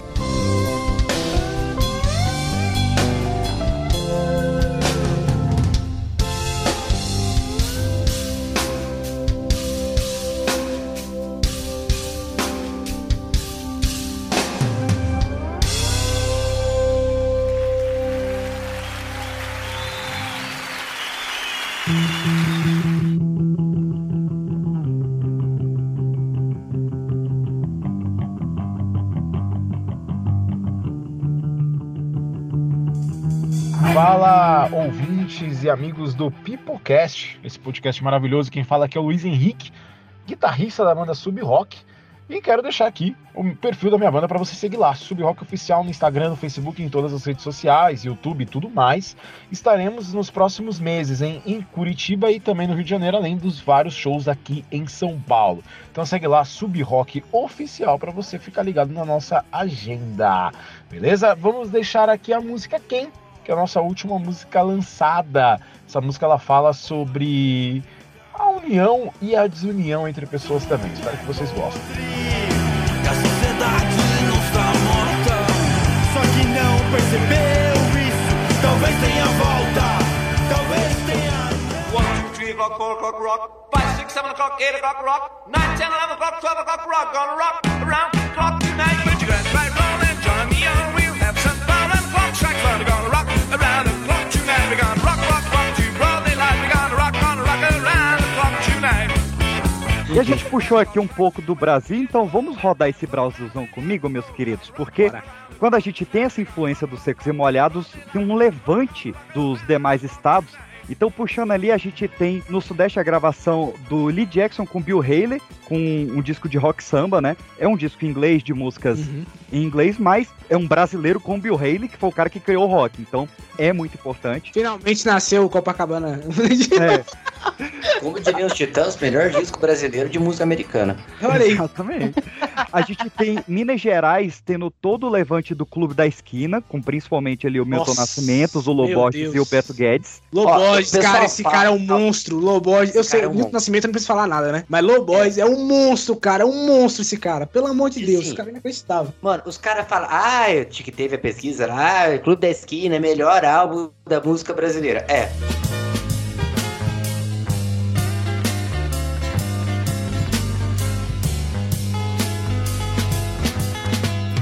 Coisas que a gente se esquece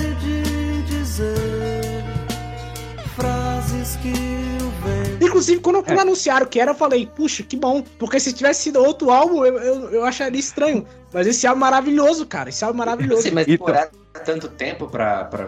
Eu vou puxar então, Manduca, o outro álbum que era considerado o melhor álbum da história da música brasileira, que é o Novos Baianos. É, é uma competição boa, competição pegada, competição É, complexa, eu ia falar complexa. isso aí. Porque a gente não pode esquecer que na história do rock a gente teve pelo menos umas 50 mulheres fazendo a diferença aí. E uma delas que tá no meu top 5 é a Baby do Brasil, que Brasil. tá esquecidinha no churrasco, mas, gente, ela foi pra Bahia, lá pra Salvador, passou um perrengue danado e aí juntou essa galera e fez novos baianos. Tá na Rolling Stones, tá, tá é verdade.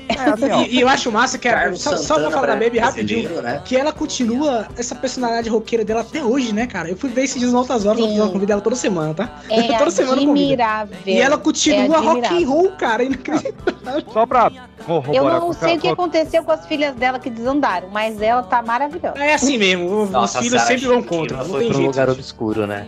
É, não Não, tem como. Vamos só, corro- só- só corroborando com, com o que a Antonelli falou. Vamos aceitar que quem criou o rock nacional de verdade foi uma mulher que foi a Rita Lee. Quem revolucionou foi uma mulher que foi a Baby do Brasil. Quem tem mais discos na lista de melhores discos da música brasileira é a Rita Lee. O rock norte-americano começou com um poema feminino. Então, pelo amor de Deus. E até da maneira mais triste, né? Que o favor, né? último álbum de rock que vendeu pra caralho foi uma brasileira, que foi a Pitty, né? Foi uma Exatamente. mulher, na verdade, né? Sim. Então, querendo ou não, aí, irmão. Pra falar que eu até E a...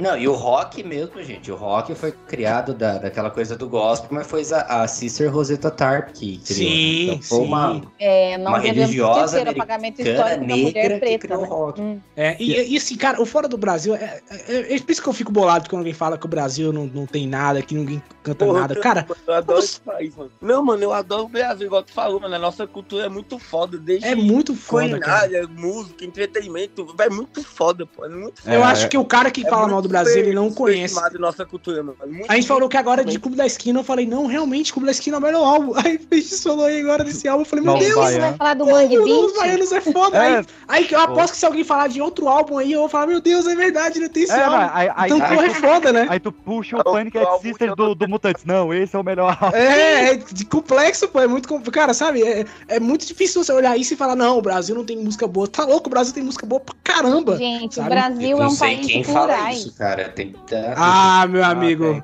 O ti- jo- vai na Jovem Pan ali pra você ver rapidinho. É os amigos do Joy. Vai na Jovem Pan rapidinho pra você ver o negócio. Abelha, abelhinha, acabou chorar e faz um zum pra eu ver. Faz um zum. E a gente tem no Rio de Janeiro a banda Vimana, né? Com Hit, Lulu Santos, Luiz Paulo Simas, Lobão e Fernando Gama. Lobão, meu Deus. Pois é, né, cara? É, Não vamos focar no Lulu Santos? Vamos colocar no... É, boa. Concordo.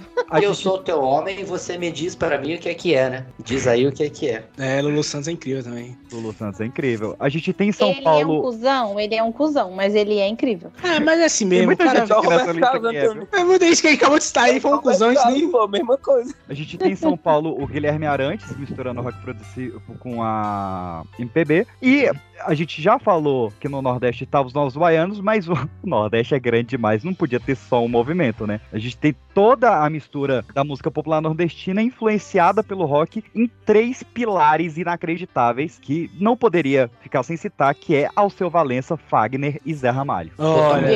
Só deixa eu fazer só um rapidinho. Um grande gente. encontro. Você, você passou batido do Guilherme Arantes, que eu acho importante, só queria falar um, um comentário. Hum. Quando você pega Guilherme Arantes, 14 bis, toda a geração que veio depois do Clube da Esquina, é o Rodoboard, mas aí o Beto Guedes e tal, a gente tem uma construção de rock progressivo que é, é, não gosto de fazer análise comparativa, mas eu diria que é um dos melhores rock progressivos do mundo, assim, a pau a palco da Inglaterra. Você vai ter ali um King Crimson, talvez um Yes, mas a construção nossa de rock progressivo, Mutantes também, né? Uhum. É uma coisa assim que e a gente não leva em consideração que o Brasil tem rock progressivo bom. Pois é. pois é. Concordo com você. É E é um dos melhores, cara. Eu acho que muita gente nem analisando essa música nem acha que isso é rock progressivo, mas é, eu acho sabe? que é esse o fato. As pessoas Vocês conhecem a casa do, casa Aham. do rock? Vocês conhecem a casa do rock? Conheço, conheço, nunca fui, mas. Não, é conheço, uma, eu conheço. uma banda, mané, que um CD. A Casa das Tipo a Máquinas. galeria do rock, Jonathan. É, É, eu confundi Galeria do Rock com Casa do Rock, foi mal, gente. Desculpa. É, a Casa Porque eu também não fui. Eu não fui na Galeria do Rock, mas eu conheço. Cara, é um, é um disco incrível. É um disco incrível. Vou mandar pra Não vocês de conheço. 76. E, assim, rock da melhor qualidade. Manda o link que eu não ouvi, eu não ouvi esse álbum. Gente, é Casa isso. das O Máquinas. brasileiro, ele tem uma habilidade única, única, de, acho que comparado só talvez com os russos, também com a habilidade única deles, né? De pegar uma coisa que já existe e falar, eu podia botar um negócio aqui e fazer diferentinho. E aí vai e transforma. É, os É, tipo isso, entendeu? O brasileiro Vou faz botar um- isso, então o rock progressista no Brasil foi isso. É, é E- isso. e- e- A gente tem sabores de pizza que não tem em lugar nenhum do Pois é. mundo. Tá, eu, eu- eu queria aproveitar que a gente tá falando aí de, de desses álbuns, o ra- citou rapidamente aí ó, os três grandes expoentes aí, né, que é o Fagner, é, o Alceu Valença e o Zé Ramalho.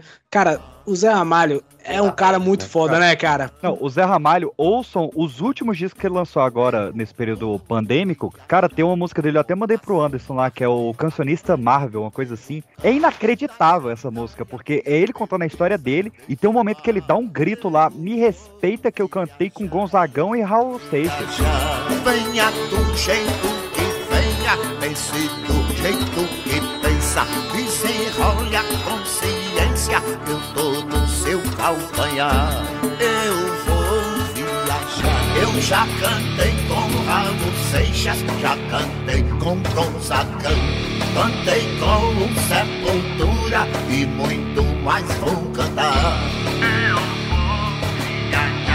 Vamos é finalizar. Respeita, viu? Pô, eu fui nesse show, cara. Tocou com Gonzagão e Sepultura. Respeita o cara. É, É. Um show do Tu é Sepultura, doido, velho. É muito cabuloso. Zé Pultura, Zé Pultura. Zé Pultura é genial. Sepultura. Eu, eu conheci Cara, Zé puta no que Lisboa show, que coisa legal, cara, que coisa legal. Eu só vi DVD, né? Que foi a apresentação do Rock in Rio, eu assisti, mas nu- nunca fui, que tenho muita vontade de ir. Não, eu tava lá, eu fui em dois Rock in Rio já, mas esse foi, puta, Não, eu, Não, pirei, e- eu em casa tava pirando, imagina lá. Pois é. E vai dizer que, que Zé Ramalho é visionário, né, cara? Ele criou a música Admirável Gado Novo sem saber que anos depois eu teria realmente Admirável Gado Novo. A gente tá pra mas é um movimento, é um movimento cíclico. É, vai achar que não tinha naquela época. Manda que eu vou pegar seu Eu, gancho. como diria o Cazuza, né? Ver o futuro repetir o passado. Exatamente. Vou pegar É, seu total. gancho que mandou. Mas, gente, ó, pensa que um, alguns anos atrás a gente também teve isso com o Herbert Viana, falando que o. Falando do Fome Zero, Fome Zero não, do Bolsa Família, né? Caboclo presidente trazendo a solução, livre para comida, para educação. É, tem música mais atual, mas eu vou pegar o gancho do Manduca que se a gente tem um dos melhores rocks progressivos do mundo, se uma coisa que eu, eu boto a gente no top 2, talvez, é o nosso punk. A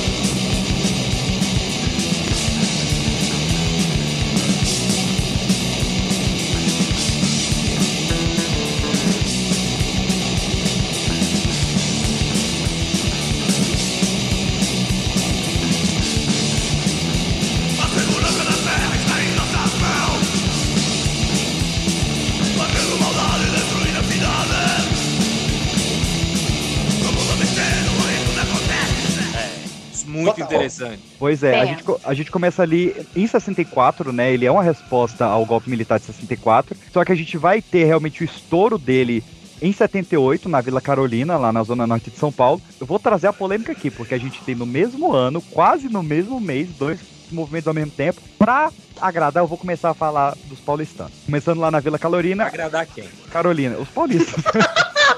É, agradar quem? Porque tem mais paulistano do que candango ouvindo. Ele tem um ponto importante aí. É, É, fato, quem consome podcast é quem tem, não tem tempo para ir no trabalho, né, meu? Obrigado a escutar o metrô, né? Super nosso. Continua que eu tô rindo. grandíssimo Clemente Tadeu com a banda Restos de Nada.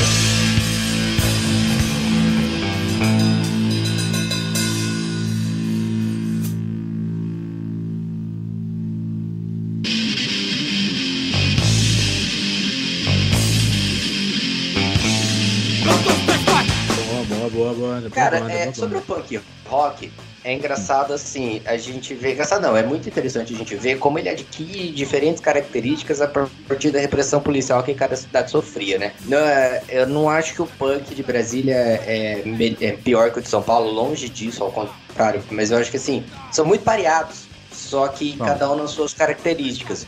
É, eu vi uma, um documentário que eu não lembro quem fala, que Brasília era uma cidade mais liberal, você podia fa- falar mais. É que não era, porque quem tava ali já era filho de não sei quem, quem tava fazendo rock era quem viajou pra fora. Então, Exato, a gente tinha mais já eram acesso. filhos de diplomatas e Uhum. tal. Agora, São Paulo não, né? São Paulo era o filho do, do retirante nordestino, que tava lá na. Filho do bairros operário, da fábrica, do sindicalista. É, o- o de São era, Paulo- Era o berço.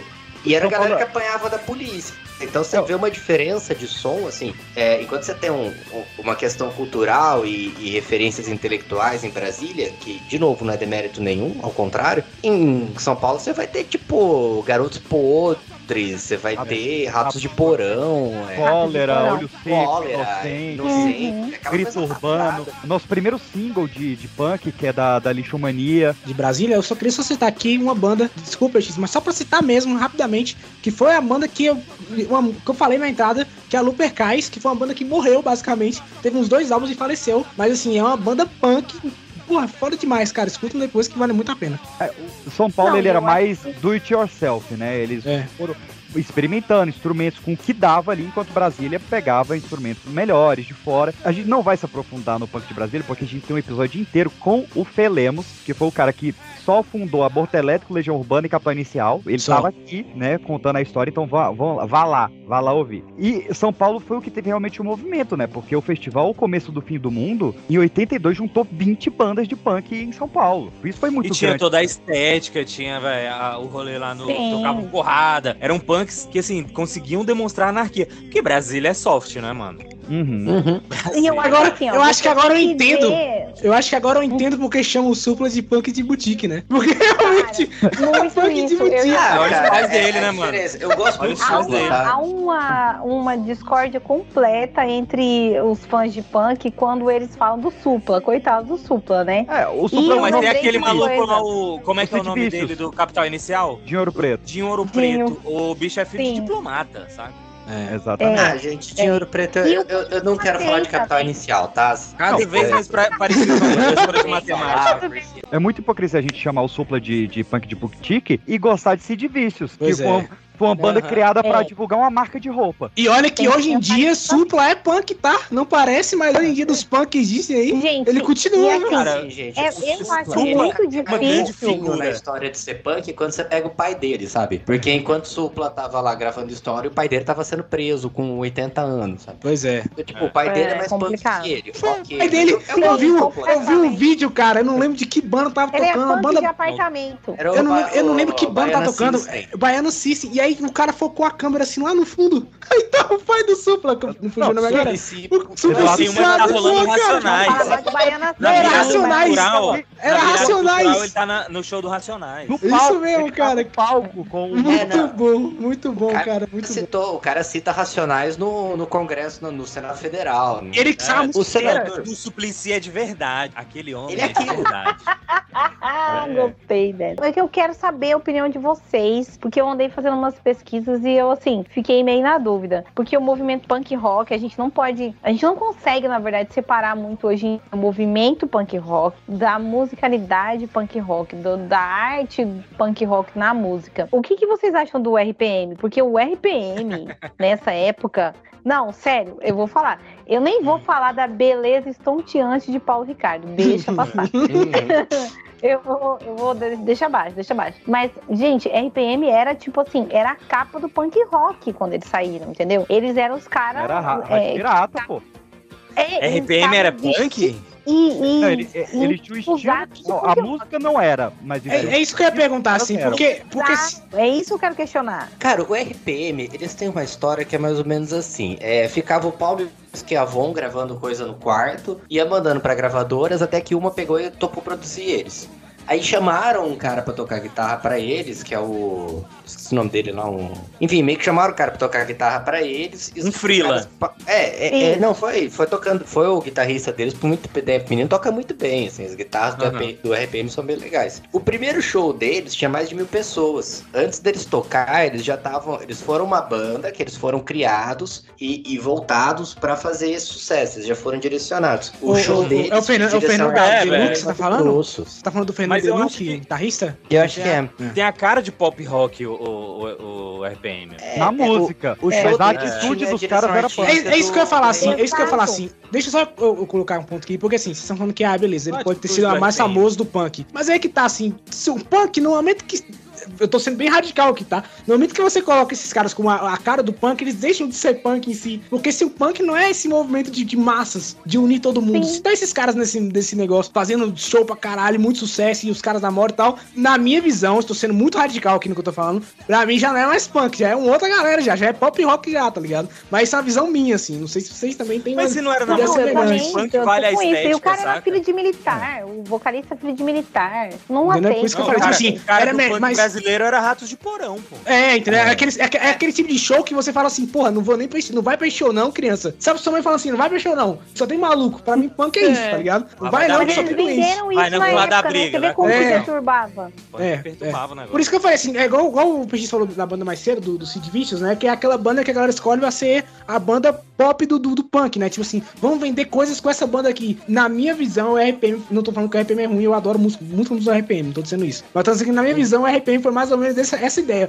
Vamos pegar essa banda Sim. aqui, que é um, um punk um pouco mais, menos agressivo, e vamos botar eles na, nas falas de sucesso. E O- foi. E os caras o- são bons também, O né? RPM foi a primeira banda grande a botar um palavrão na música. Pois né? é. Que a, a- a primeira Sim. versão de Olhar 43, é, ela terminava com agora não vou mais rimar porra nenhuma, agora vai como sair. Depois é que ele mudou pra não vou rimar coisa nenhuma. só uma curiosidade, ele fala dessa música quando ele termina, é porque, velho, os bichos já tava cansado É. Já não sabia o que vamos fazer mais, terminava aí, foda-se, vamos fazer. É, não vou rimar porra nenhuma, agora vai como sair. Eu adoro. E é, pra mim é, é a melhor pegaram o música. status de ter sido censurado pela ditadura pra não falar, agora eu não vou rimar porra nenhuma. Aham. É realmente curioso. E foi bem na época que a ditadura tava começando a, a- aquela lei da. Como é que fala? Que você tinha que fazer a. Abertura? É, mas é, não- tava afrouxando, tava afrouxando. Abertura, né? Mandava pra censura e censuravam não, tá? Quando tava bem mais grande, tava começando a, Isso, cagar pra esse brandos. negócio.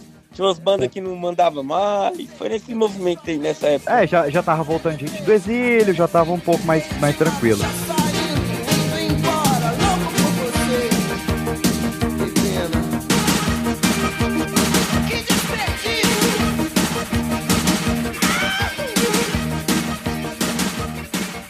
Mas vamos, meus queridos, pros anos 80, pros gloriosos anos 80, Nossa. onde a gente tem a gourmetização do rock nacional, porque a gente tem a entrada realmente dos instrumentos melhores, do apoio de orquestras, a introdução dos sintetizadores, a criação dos sons eletrônicos e uma divisão ainda mais palpável no que que estava sendo o rock de cada região do Brasil. Então nós vamos aqui região a região. Eu vou começar pedindo ajuda aqui, porque eu não conheço, e a falha minha, pessoal, tanto desse rock oitentista nordestino, porque eu me fechei ali no Raulzito, que já estava em ação, e na minha banda preferida de, de, de rock do Nordeste, que é Camisa de Vênus.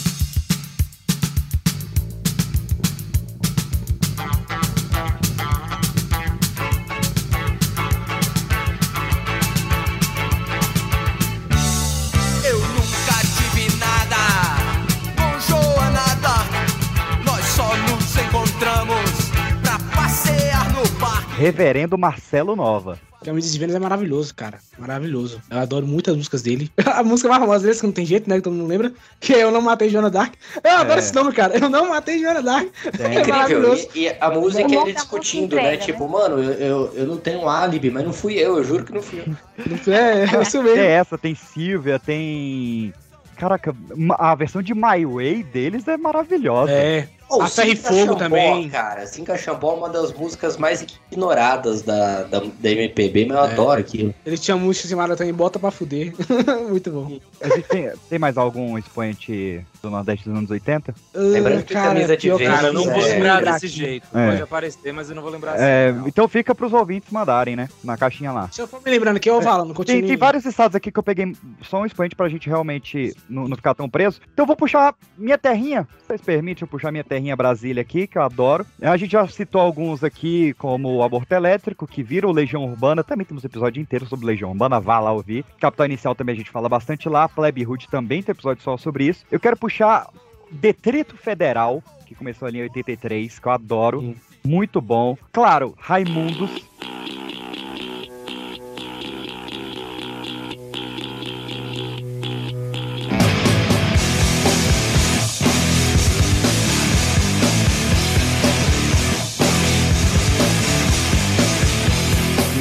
Raimundos fo- foi uma febre, né, velho? Raimundos foi. Gente. Eu tenho, eu tenho um cara que conserta meu PC, abaça aí, Fabrício. Gente boa pra caramba. E ele, ele era dessa época, ele fala pra. Ele, aí ele, aquele casco, o cara fala assim, rock, beisebol era na minha época com Raimundos.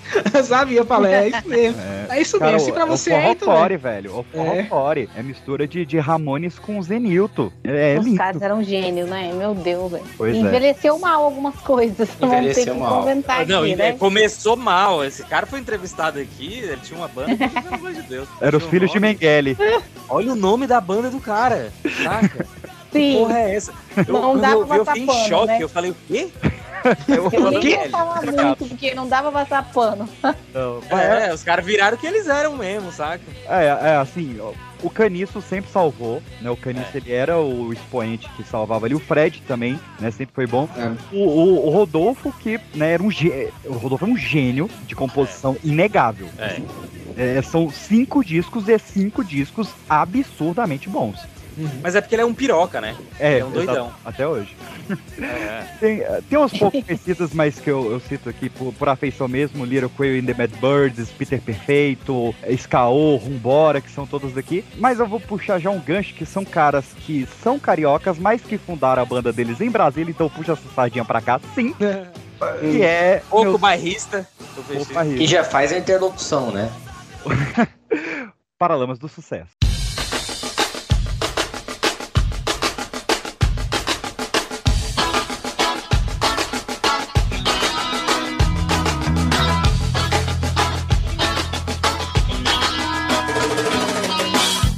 Vários, né? Paralamas pra foi um inicial. surto, meu irmão. Eu quero falar de Paralamas aqui. Paralamas. Paralamas do sucesso foi um surto, um surto, um surto no Foi bom um sentido, surto. tá ligado? Óculos, Nossa, essa porque- música óculos, eu tô de óculos, as meninas do Leblon não olham mais pra mim. Ah, isso é, É, é incrível. massa. Não, meu erro, Isso é muito bom. você toca em qualquer festa meu erro, a galera vai Pelo loucura. amor É. de Deus. Imagina, meu erro é meu hino do videokê. É o, é o hino. É o hino.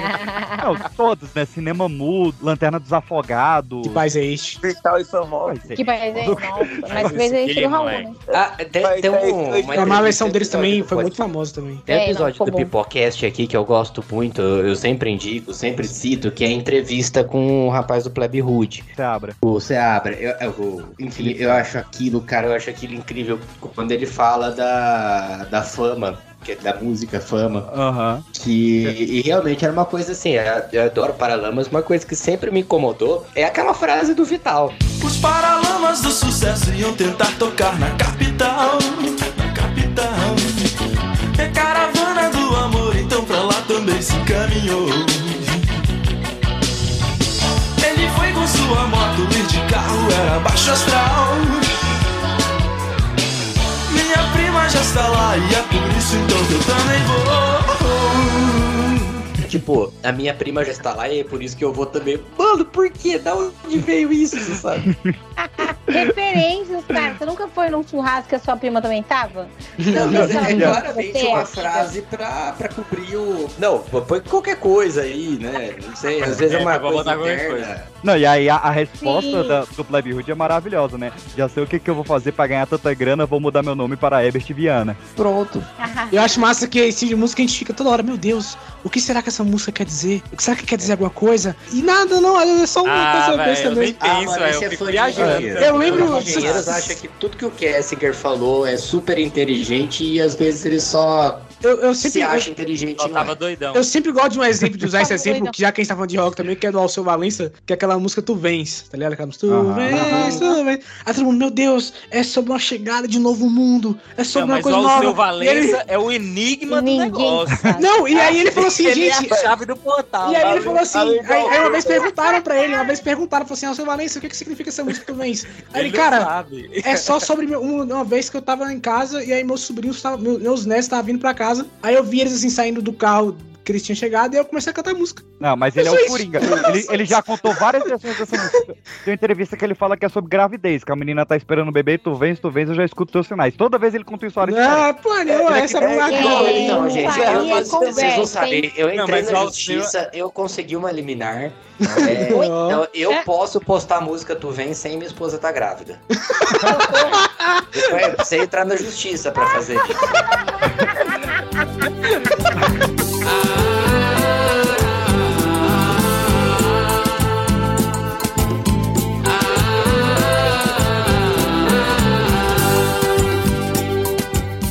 Bonito demais, eu vou chorar, hein?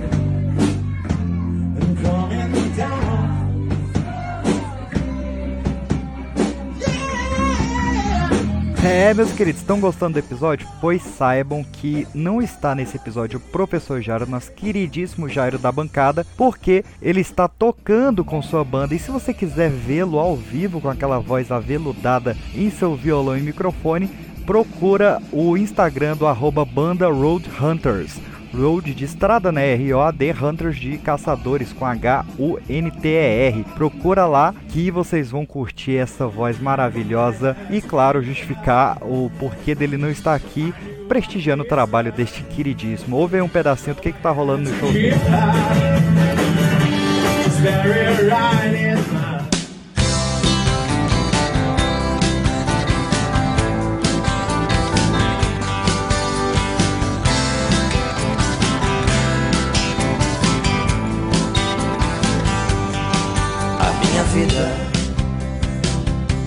São Paulo a gente tem a sequência ali do, do movimento punk com o surgimento de bandas um pouco mais pops. Vou puxando aqui pra gente comentar na ordem que elas foram saindo. Em 81 a gente teve o Ira. Ira, bom pra caralho. Eu tentei fugir, Não queria esquecer me alistar. O apelido do vocalista é. é, o vocalista do Ira, Mas você sem tá esquecer que o, o apelido do vocalista foi porque, enfim, né? Enfim, o que? Eu não sei. Fiquei perdida também. Ah, tá, o Nazi. Mas o Ira, ele, ele tem um, um marco na história deles que ninguém vai apagar, que eles estouraram a Pit, né? a minha vida.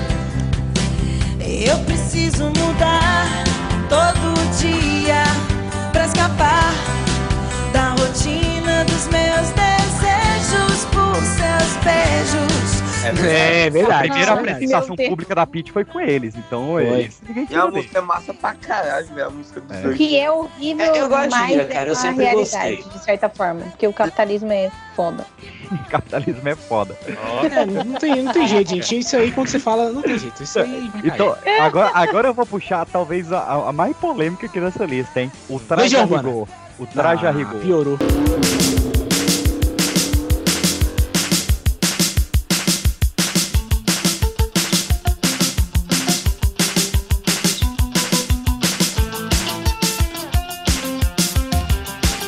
Meu Deus. Ah, meu Deus, não acredito que você bem fez sincero com o traje. É uma Ah. banda medíocre, é uma banda. Não, tá, ok. É divertido, é aquele rock and roll lascivo, é aquele rock and roll clássico. Os caras não compõem nada, já faz mais de 30 anos. E todos os shows deles têm exatamente a mesma sequência de. Não é nem sem as mesmas músicas. É as mesmas músicas na mesma sequência. Os caras não fizeram mais nada, nada, E não é o nada. vocalista com QI 280? Não teve essa matéria? Não, isso é uma puta mentira. É lógico que é, né? Cara, como, como é isso? esse de medir isso, aí, isso aí é o melhor exemplo de que uma É, mentira foi- contada as- as mil vezes se torna verdade, né, cara? foi Puta que quando, pariu. foi quando saiu a G Magazine do, do Roger, saiu essa matéria que tinha medido o QI dele. Ele, ele tinha o maior QI do Brasil. É, tipo, A G caraca. Magazine. Não, mas é. fazer, ah, o que a gente falou lá no início de, de, de separar CPF e CNPJ, eu adoro o primeiro disco do, do Traje, cara. Porque Marilu é muito boa. É muito bom mesmo. Pelado, sexo, Independente Futebol Clube, que já é mais pra frente. Pô, é, é divertido. O traje é uma banda divertida, cara. Eu acho que é, o É, eu de acho que é uma banda de envelheceu colégio. mal, velho. E eles ainda têm a mesma mentalidade do colégio, é isso? Sim, é, isso mesmo, é isso mesmo. Pronto. Perfeito, perfeita É, definição. isso, pô. é, é isso, era engraçado Perfeito. na época, sabe? Pronto. É. Ah, falei besteira. É, não, tanto é que eles. eles- eu, lembro de uma música que ao final. Eu acho que era deles, que eu falava assim: ah, no final da música você falava um palavrão que era cu. Tipo, É, é, nada- é nada genial. Eu é genial, os caras falando palavrão, mas eu tinha 15 anos. então, pelo amor de Deus, né? Isso aí no passeio da escola da oitava D, né? meu amigo. no passeio da escola da oitava D é uma loucura. É, isso aí faz um estrago. Você não Eu, faz um eu- estrago. eu gosto dessa música, a versão do, do Raimundos dela. É a mesma música, mas é o Raimundos cantando. Mas é o Raimundos cantando, né? Vamos pra Elite, então. Elite agora, que voltou. 1982, Titãs.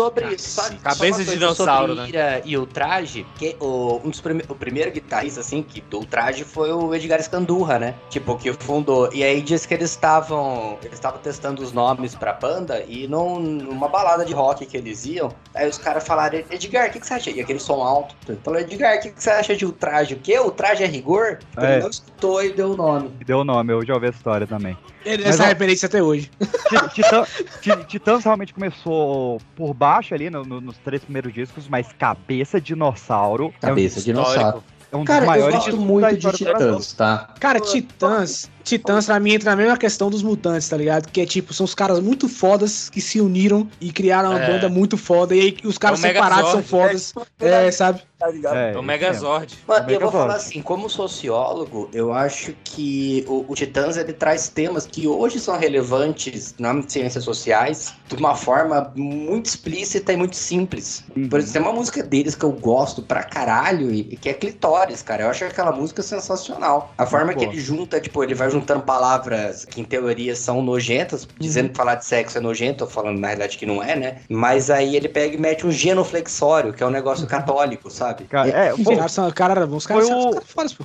Foi o ano do, do, do- que eles chamam do pós-punk, né? Que tava saindo lá fora. Que o Titãs, que Ah. começou um pouco mais pop, lança o Cabeça de Dinossauro. E o Legião lança o Que País é Este, que foi um, um disco todo punk, né? Que é todo do, do aborto elétrico. E É. o Titãs sai de volta, cara. Genial, né? Ronaldo Antunes, Nando Reis é só monstro mesmo. É, como eu falei, é os caras que, que até mesmo depois que, assim, muitas dessas bandas, quando os caras terminam, é, não é a mesma coisa, né? Alguns artistas ficam pra trás, outros, outros continuam e tal. E eles não, velho. Todo mundo aqui da, de- dos Titãs, os caras são consagrados até hoje. Os caras têm trabalhos, projetos, assim, pra tudo quanto é lado. Os caras são fora demais, meu irmão. Ah, então. São caras inteligentes, né? São. Sim, o Arnaldo sim. Antunes, esse sim eu acreditaria que ele tem o maior QI do Brasil. Esse, Esse sim. Esse, Sim. esse, cara, esse cara é bizarro, meu irmão. Esse, cara- esse cara. Eu não consigo Aquele decifrar Paulo- esse cara, a- porque ele é aquele muito Paulo louco. Miklos é ator. É, ator É verdade, né, cara? Sim, também tem. Nossa, esse cara é louco. Meu Deus, Tanto Reis gente. é negativo até hoje. Pegando esse gancho aí, John, de galera que é genial fora, a galera que era da banda Tutti Frutti, da Rita Lee, sai e funda o Rádio Táxi. O Rádio Táxi, pô, banda muito boa. Eu gosto do Rádio Táxi, cara. Eu gosto Minha pra caramba. pequena Eva. Minha, pequena, Eva. exatamente. E olha que, eu- que engraçado que como- aqui, aqui eu conheci a pequena Eva pela, pela banda Eva, né? Que Lógico, provavelmente foi, né? Logicamente deve ter tido Ele- essa muda aí. Eles Só que depois. meter o louco, né? Que eles falavam que Eva é uma abreviação de Estrada Velha do Aeroporto, que é onde a banda foi criada. Mas a, a música ah, é italiana, sim, é. que foi regravada pelo Rádio Táxi, eles regravaram. Mas, tipo, eles gravaram essa música porque eles, tipo, eles já tinham a banda Eva e aí eles conseguiram gravar a música com o nome da banda. Então, tipo, eles aproveitaram. A, a Pois banda é. provavelmente foi apelidada porque é a estrada velha do aeroporto, mas daí eles aproveitaram e Mas eles, nu, mas nunca chegaram no show falando, vamos cantar a música aqui do Rádio Táxi, né? Eles sempre... Hum, né? Isso é verdade, isso é Eles verdade. sempre puxaram pra eles. Outro que agora é invertendo, né? Um, um, um grupo que um gênio, e agora um saudoso, dá realmente saudade desse cara. Banda Viper com André Matos. Nossa. Ah, cara. Meu Deus. fã incondicional do, do Ah, André não. Matos, André né? Matos é incrível, cara. André Matos, tudo que ele colocou a mão ali, tudo foi pra frente. É incrível. caraca, é verdade, né, velho? Cara, Tudo que esse maluco tocou. Não, ah, Tanto já, que o ele tá bem, bem ruim agora, né? já, já mete as três aqui, né? Viper, Xamã e Angra, pra gente já matar ó, o, o E trio. engraçado que, que no meu caso, eu, eu conheci essas bandas, eu sou de 90, 98, né? E aí quando eu fui conhecer essas bandas, já era mais bem, mais passado muito tempo já. E aí eu sempre achei que Angra era música internacional, era banda internacional. Falou assim, Uhum. é coisa internacional, tá ligado? Porque, Também tipo achava, assim, também achava. eu nunca, nunca pensei que realmente era banda brasileira em si, até os caras falam, não, cara, é brasileira, André Matos aí. É o caralho, como, como isso é possível, tá ligado? Só que, querendo ou não, é difícil Cara, eu enquadrar o Angra a como- A banda Angra, o som deles, numa tarde de autógrafo deles. É Então, já, era, o- já era o Falasca e tal, mas...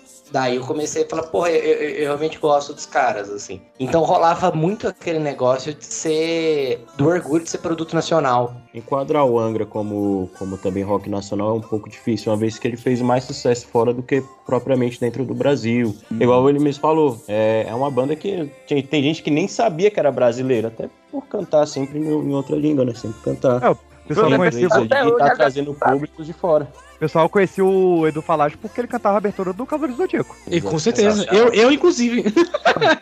eu, inclusive. tá? Essa música é muito boa, inclusive, tá? Vai É, dizer. pega, a pega a sua fanta aí e deixa o meu quat lá. Ficou mostrando print da minha conversa do Instagram que o Edu Palácio que já me, me respondeu umas duas vezes, que eu tenho mania de entrar assim, no perfil de artista e comentar status. Foi assim que eu conheci o Thiago, três ele veio vezes- conversar comigo. Brincadeira. O Edu falasse daquele vídeo clássico, né, cara? Dele falando que, que os caras é uma rola de gringa. Que vocês, ó, tudo é uma rola. Isso é muito bom, cara. Mas, Thiago, como é que foi essa reação- é, relação com o Edu? Ah, foi só isso mesmo. Aí as Ah, pessoas tá. quem, quem não conhece perguntava, mas quem é esse daí? Eu falei, não, o que canta Cavaleiro do Zodíaco. Ah, tá. Ah, tá. Cara, mas, mas é incrível, né? É uma coisa meio é do- vampiresca, é o mais lúdico que se pode ir, né? É, é isso uma- mesmo. Véi, que produção. Mas realmente eles tiveram um trabalho muito grande pra conseguir substituir André Matos, porque não tinha É. como. Mas eu achei que assim, é, o Rebirth é um álbum bom. Eu gosto muito do Rebirth, mas o, o Temple, cara. Que os caras compuseram mesmo pra voz do Edu, pra mim aquele é um do- dos melhores álbuns. Eu diria que é o melhor álbum do Angra, é um dos melhores álbuns de metal que eu já ouvi. Perigoso você falar que é o melhor álbum do Angra, cara. Perigoso, perigoso. Que... Não, é, é- eu Esse acho, Angra é- cara. é cê- bizarro. assim, eu gosto muito. é, Eu não tô tirando o André Bom. André Matos com certeza é o melhor vocalista que o Angra já teve, não tem como. Mas o Temple of Shadows, eu, eu nunca vi um ápice criativo. Eu coloco ele no patamar do canto em qualquer canto do, do Ney Mato Grosso, assim. Uhum. Eu acho que a, a, a, a preciosidade de composição que tem naquele álbum. Cara, eu, eu, não, eu não vi em outro lugar, não. não vi em eu, outro álbum. eu acho não. muita comparação do, do, do tipo Black Sabbath, saca? Você substituir o Dio pelo Ozzy, saca? Você tira um gênio e bota outro gênio. É. É, ainda nos anos 80 em São Paulo, a gente tem a oficina G3 em 87. Eu gosto Eu de não oficina falar G3, disso, cara. cara. Não eu vai até falar. gosto. Eu até Tá gosto Mas é G3. E eu vou gosto, por- Tá, não, você não vai falar de Silvinho Blau Blau e a banda Absinto, é isso. Eu tô aqui só esperando esse Ai, momento. posso- rapidinho, rapidinho, deixa eu antes de seguir aí, deixa eu falar uma coisa. Tem um cara, tem um cara na oficina G3 que é igualzinho o Pedro Preciso, não queria falar nada, não. Olha aí. É um maluco barbudo que usa óculos, eu tenho certeza que é o PX. É o PX. Mais um dublê. Mas continua falando essa O banda que PX faz a abertura do Raléu. Caraca, essa foi muito específica. Mas eu vou puxar minha banda nacional preferida, que eu tô de luto, porque minha vocalista está indo embora. Não tá morrendo, ela tá indo pra outra banda, tá? Ela tá seguindo. É Dead Calcute, né? Não, é, não. Banda nacional preferida. Ah, não, desculpa. Ah, que essa é a minha, É. então eu achei. Gente, É. escuta o Dead Calcute, tá? Escutem, tá? É, vai ter espaço pra você. Ela já já. Mas a minha banda preferida nacional é Velhas Virgens.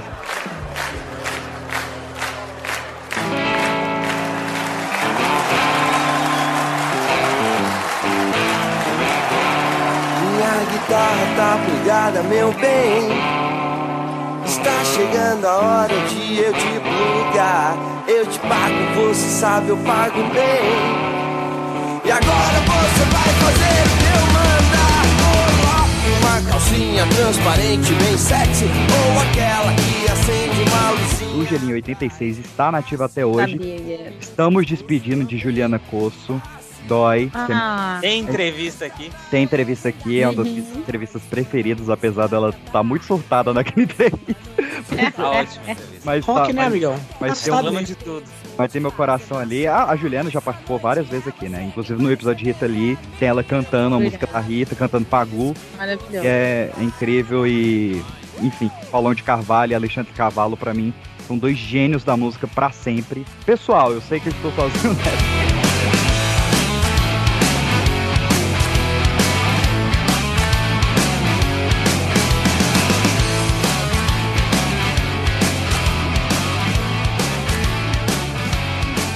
Vamos pro, vamos pro sul? Vamos pro sul agora? Porque nós temos. O que, que tem de bom lá? Engenheiros do Hawaii.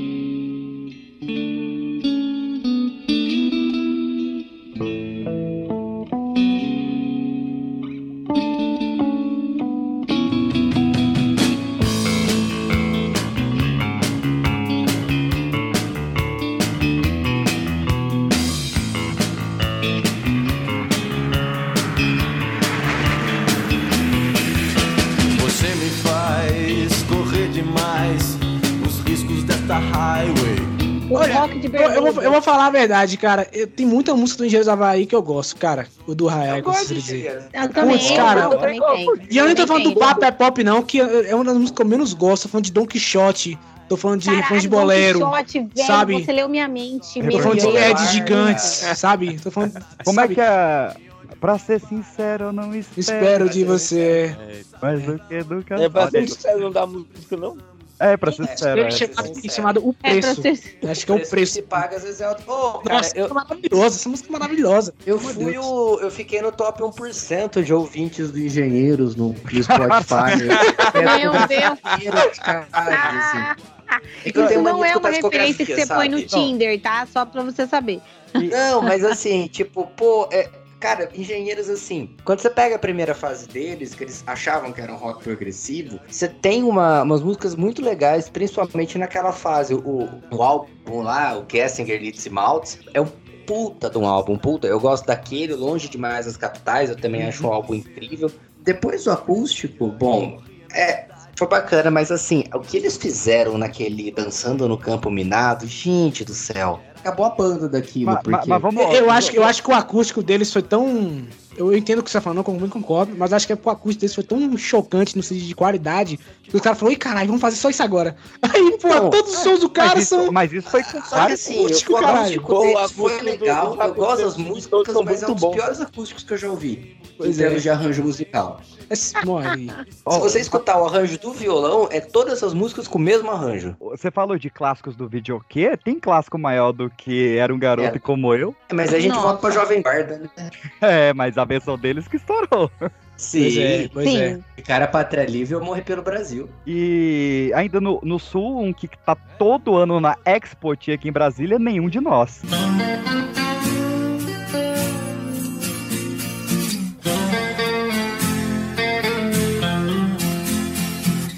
A lua inteira agora é um manto negro. Oh, o fim das vozes no. Nossa, Nenhum de Nós é bom demais. É verdade. E a- Eu, eu adoro, Nenhum- mas eu gosto muito de Nenhum de Nós. Eu cara. também, mano, é uma banda maravilhosa. E outra coisa, velho, aquela música do deles, Camila, a história daquela música é bizarra, velho. É bizarra. É bizarra. Camila! Era, era, o- era, o era o Sim, ela fala sobre violência doméstica. Exatamente, velho. É um relato de um amigo do. de uma amiga do vocalista, que aí não fala o nome, né? Camila é o nome é, que ele viu numa matéria de jornal na Argentina, velho. O que tocou em casamento Camila e- não tá no gibi, né? E tanto, Sim, nossa. tanto é que ele fala que tem, até hoje a galera, tipo, tem relatos que ele fala de fãs que foi um grito libertador, que depois disso conseguiu ver que tava num relacionamento abusivo, que conseguiu denunciar, conseguiu sair desse relacionamento tóxico, velho. Depois da última noite de chuva, chorando e esperando amanhecer. Amanhecer.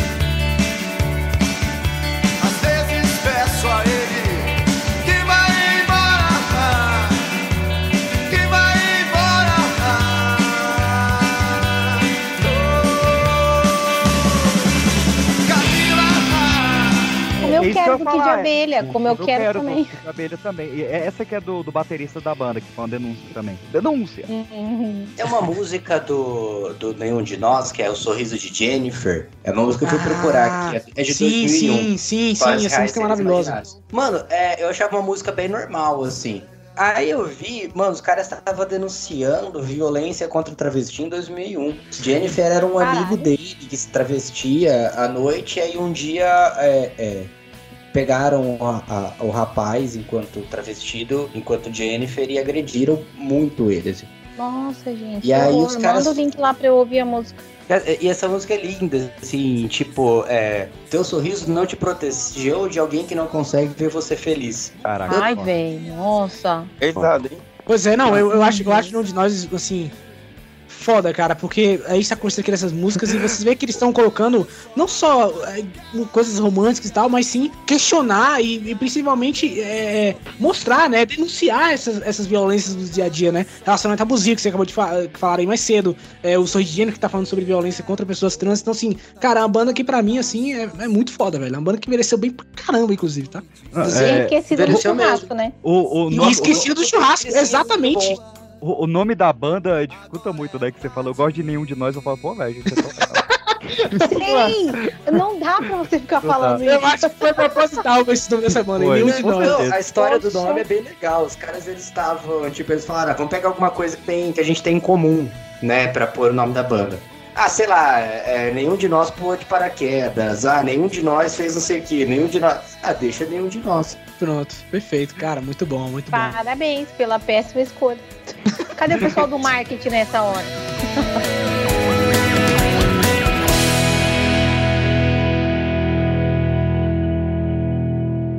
Vamos então para o cenário carioca, que a gente teve nos anos 80 também, começando outro, outra junção de gênios, né? Ro- Roberto Frejá e o inigualável Cazuza montando Cazuza. o Barão Vermelho em 1981.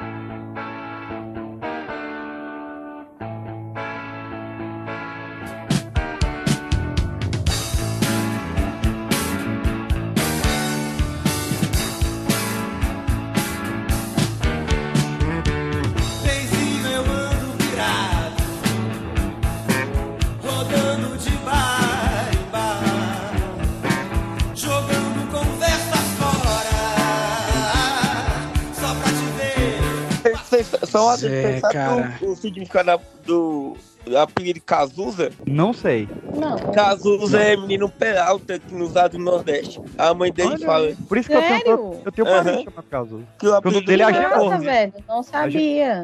Foi- questão do Enem uma vez. Qual é o nome verdadeiro do Cazuza? E pouquíssima gente acertou. Agenor. Ué, Agenor Miranda assim? de Oliveira. Ah, tá, sim, sim, sim. Mas aí eu não acho que deveria ser nome questão do Enem.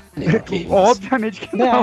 É, eu como professor, Tá, então, cara. Cazuza é menino Peralta, menino É, não, se, a pergunta fosse essa, caberia bem mais, né? Porque aí, sim, é Né? regionalismo, conhecimento popular e tal. Mas, cara, Barão Vermelho tem um primeiro disco absurdo, segundo disco absurdo, terceiro Ei, disco Acho que eu falar assim, tem algum disco que não é absurdo, Barão Vermelho? E aí ele duas favor. coisas geniais, né? Que a carreira solo do, do Cazuza com exagerado, com tempo não para, Ideologia também. ideologia, por aí. E aí e é- o Barão ainda segue com, com o supermercado, que é incrível, puro êxtase. Cara, É, os caras são fodas. É, é, tem uma música do, do Frejá é Pedra, Flor Espinho, velho, que eu acho ela maravilhosa. E o, o- essa música- Se Frejate, já que ainda tava numa época mais de boa, já que foi aquela. Procura um amor que seja bom pra mim. Aí, olha que legal. Já Ai, que adoro essa música. fofinha, né? Achei É, fofinho, aí eu conheci Frejá, o, o resto da música dele a partir disso aí, tá ligado? qual, qual a música dele que tem Olha cachorro? Acho que é Túnel do Tempo, né? Que é, Tudo no tempo, isso mesmo. Acho que essa mesmo, Eu bicho. que uma, não, é outra música. Eu sei que uma força invisível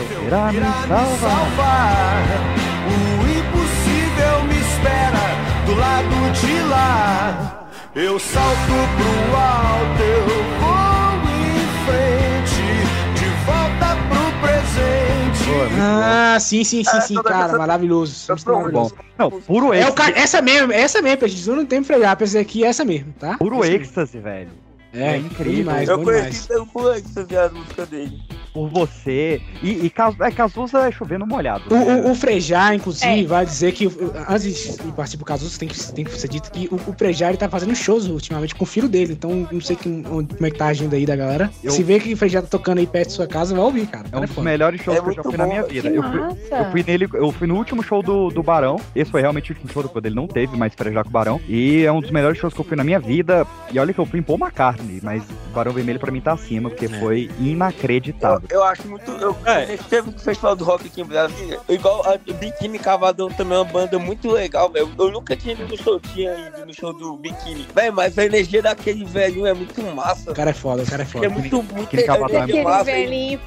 ele chamando as crianças pra cantar no palco. Muito foda isso, mano. Muito bom. Já- É, é muito velhinho mesmo, né? Pra chamar criança pra tocar no, no, no palco, é, é velhinho mesmo já, né? Igual o simpático, pô. O bicho tá gastando com a criança e. Então, Praticamente o Papai Noel. Kine, eles são tipo um Emerson Nogueira do, do mais rock and roll, né? Caraca, olha a comparação. Eles, eles têm umas músicas Nossa. boas, muito próprias, assim, mas eles têm boa parte do show deles é cover, né? Não, É, eu sabia. Ah, tá. O, o, é, o Cazuza, ele, ele foi uma parada, né? Que ele nasceu em berço de ouro. Ele era filho do presidente da Ação Livre e que não queria que o filho Sim. fosse músico. E aí, tem a, que eu, eu fiz as pazes com o filme do Cazuza. O Anderson me, me insistiu. bom, mano. Eu sempre gostei, velho. Eu, não- eu não gostava, mas eu fiz as Eu, eu pazes. nunca gostei também, você jura, Peixe? Você Eu Caraca, não gostava, mas, eu, mas hoje eu fiz as mano. pazes com esse filme. E, Esse e- filme é maravilhoso, a atuação do meu filho é perfeita, velho. Mas tem uma cena nesse filme que sempre me pegou muito, que é quando o produtor dele toca o Caetano cantando a música do, do Cazuza, e o, o pai dele fica, de quem é essa música? Do Gilberto? É do Caetano? É do Belchior? De quem é essa música? E ele fala, não está reconhecendo seu próprio espermatozoide? É muito foda, velho. É, cara, chovendo molhado, mas. É chovendo molhado, mas era, é, não tem como, né, cara? Um dos maiores artistas assim, da, do Brasil. Ai, o cara era, Vai, um morreu cedo, infelizmente. Ah, eu, eu ouso dizer Tem um episódio foi o... especial dele, PX? Não, mas tem que ter. Vamos- Tem que ter. Então tá na hora de fazer. Sabe o que eu acho foda assim, desses Cara, caras? Eu acho que eu entendo o PX, que eu acho que é aquele Ah, tipo de pessoa. De...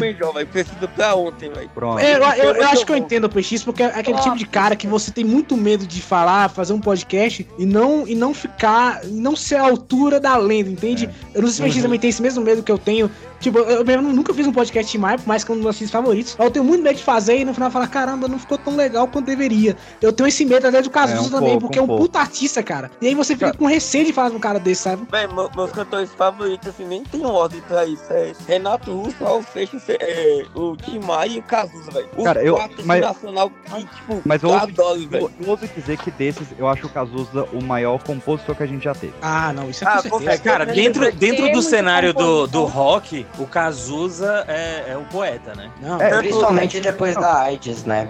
Tanto é que o Cazuza É. Depois da AIDS, realmente. né? Lembrando, lembrando o que você falou aí, que o PX fez, o pessoal do Pipocast fez um episódio lindíssimo em homenagem à Rita Lee, Obrigado. que fez muito jus à carreira dela, Uhum. que trouxe informações que muita gente não sabia. Eu mesmo, por mais que acompanhasse a história dela, não, não conhecia tudo aquilo que foi contemplado ali no episódio. Já. E eu, é, eu acho que eu acho que a gente pode fazer um É, episódio muito legal, que mesmo fazer. que tenha esse receio, né, de fazer uma coisa que não seja a altura do artista. Às vezes tem alguém só esperando que esse episódio saia para ouvir coisas que ele não sabia sobre É, o artista favorito Isso é dele. verdade. Isso é, é. Não, agora você me convenceu, eu já vou botar na agenda, cara. Vai, Porque. vai muito Tá a pena, porque tu vendo? vai, Porque- tu vai lançando, velho, por, por exemplo, caso tu vai falando coisa, por exemplo, a gente que é fã sabe, né, que ele estudou com o Pedro Bial, que ele Uhum. teve um caso com o Ney Mato Grosso, a gente conhece, É, né, que dele. coisas. Não, ele não teve um Que- caso com quem o Ney Mato fez- Grosso. O Ney Mato Grosso fala. Olha aí, tá que queimando ele pauta já. dele.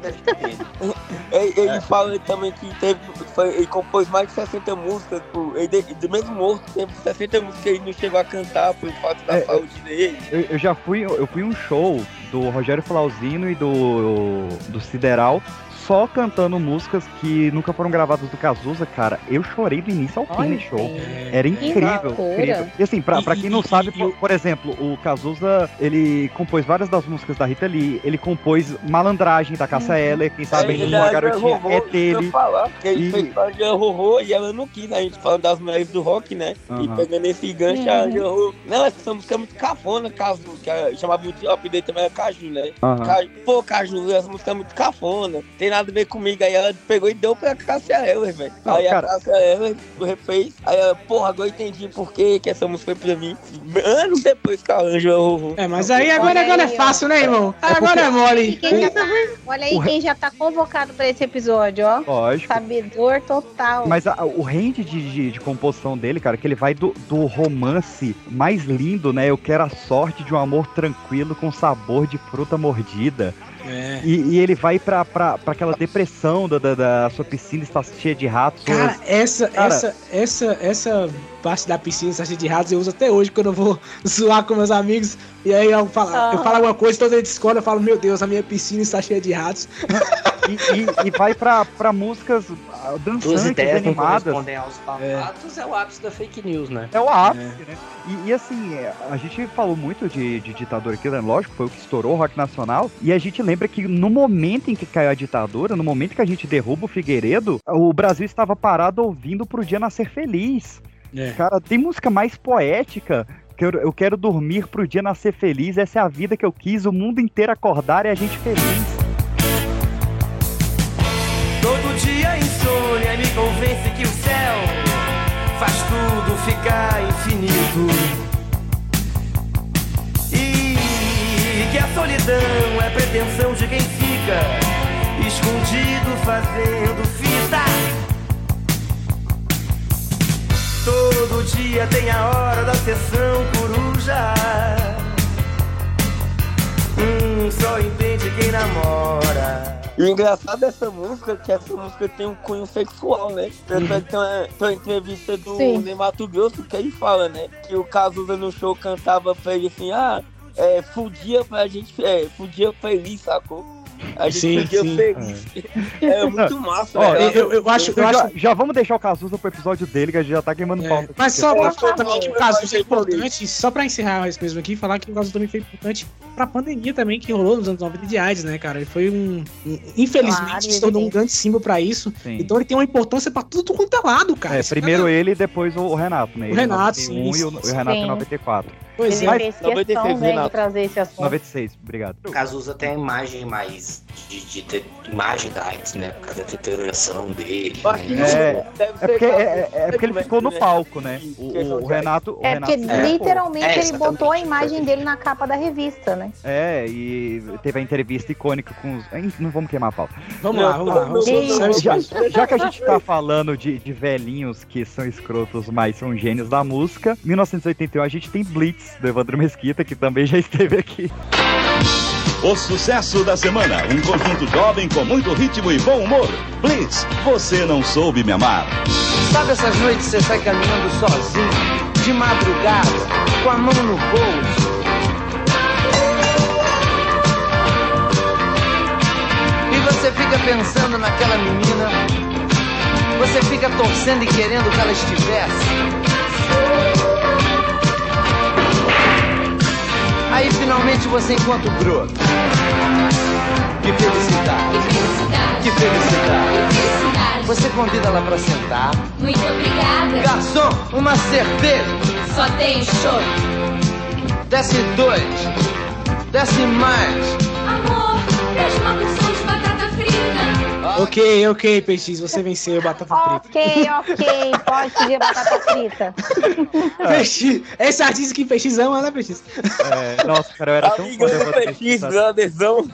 Brotherzão. entrevista, cara, eu ouvia muito Blitz, cara. Eu cresci ouvindo Blitz. Geme Geme, A Dois Passos do Paraíso. A Dois Passos do Paraíso é um hino. Ah, é maravilhoso, música maravilhosa. Atividade é pra você. É, eu sei até Mas hoje. antes são dessas músicas, pô. E sabe, sabe o que é engraçado? Eu falo é por mim assim. cara, PX. Eu falo por é? que, que meu caso aqui, eu, eu, eu fui conhecer Blitz não porque a, a banda tocou no rádio, nada disso. É porque eu já sou da época da grande família já. E aí me falaram, ó, esse cara tem uma banda de rock. Eu falei, é sério? Os caras, é, então. Aí aí eu É. conheci a partir disso. Paulão. Meu Sabe? Deus, eu esqueço como você é jovem, Jonathan. Sim, é. é. você é bizarro, né, cara? Como essas coisas funcionam. E, cara, Blitz é maravilhoso, cara. Quando eu vi o Paulão na, na Grande Família, Blitz já era antigo. É, pois é, cara, Sim. pois é. Mas como ó, é que uma era. coisa que eu preciso falar do Evandro Mesquita, cara, é como quando deram o Somebody Love pra ele na escolinha nova, eu falei, é isso, cara. Isso É, aí. O Evandro é ele. Mesquita, ele é o carioca. É ele, Cara, é, exato. cara, se a gente for botar num dicionário o que, que é um carioca, ele fica entre duas pessoas. Ou é o Evandro Mesquita ou é o Zaca Pagodinho.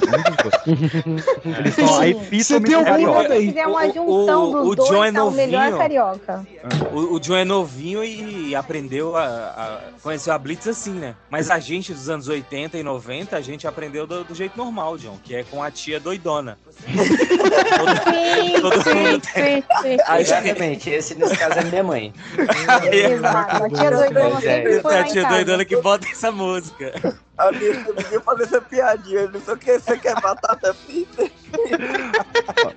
E, e- e nessa onda do, do rock mais humor, né? Já vou matar três aqui na, na, na sequência pra gente agilizar. A gente tem ainda nos anos 80 no Rio João Penck e os seus miquinhos amestrados, do Léo Jaime, que eu adoro. É o Jaime, sim. O Erva Doce. É foda. E a enigmática e adorada Doutor Silvano e companhia, que eu adoro também.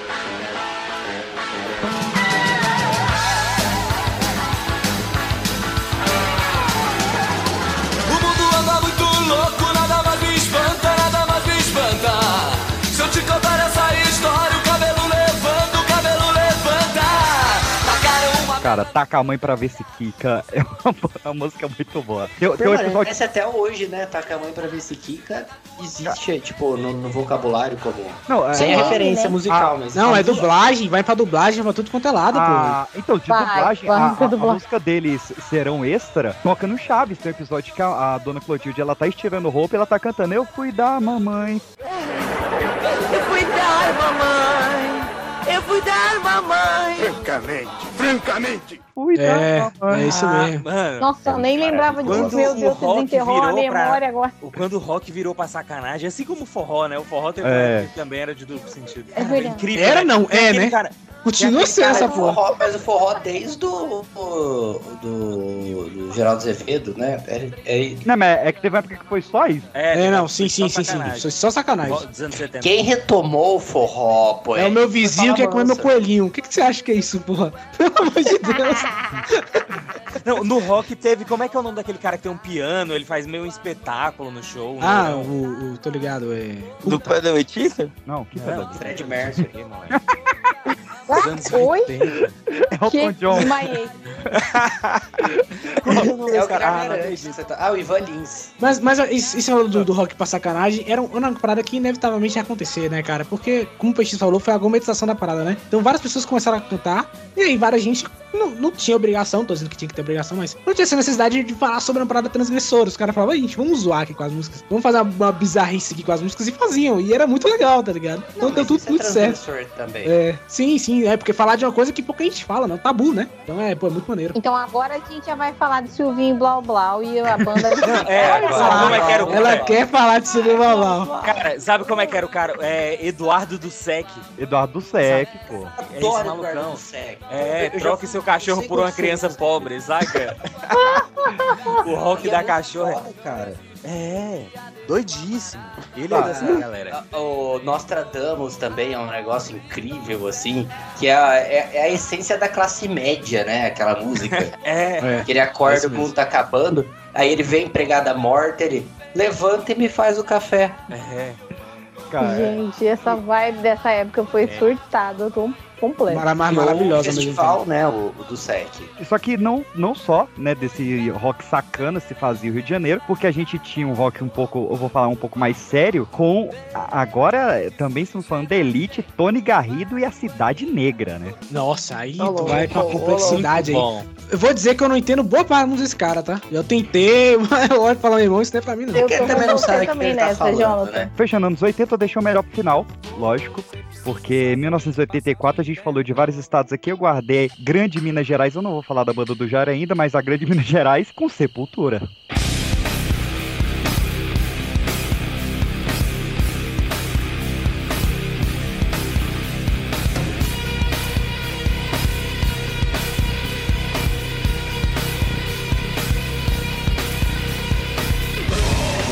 Sepultura. Cara, Outra banda também que eu ai. achava que era internacional, tá? Vou mandar logo aqui também. Sim, Cara, dói, igual o Renato de fala novo. na né? Jurado. Sabe, sabe, sabe por que me dói mais? Que eles quase foram metálicos, sabe? É isso, é. Quase, né? Quase.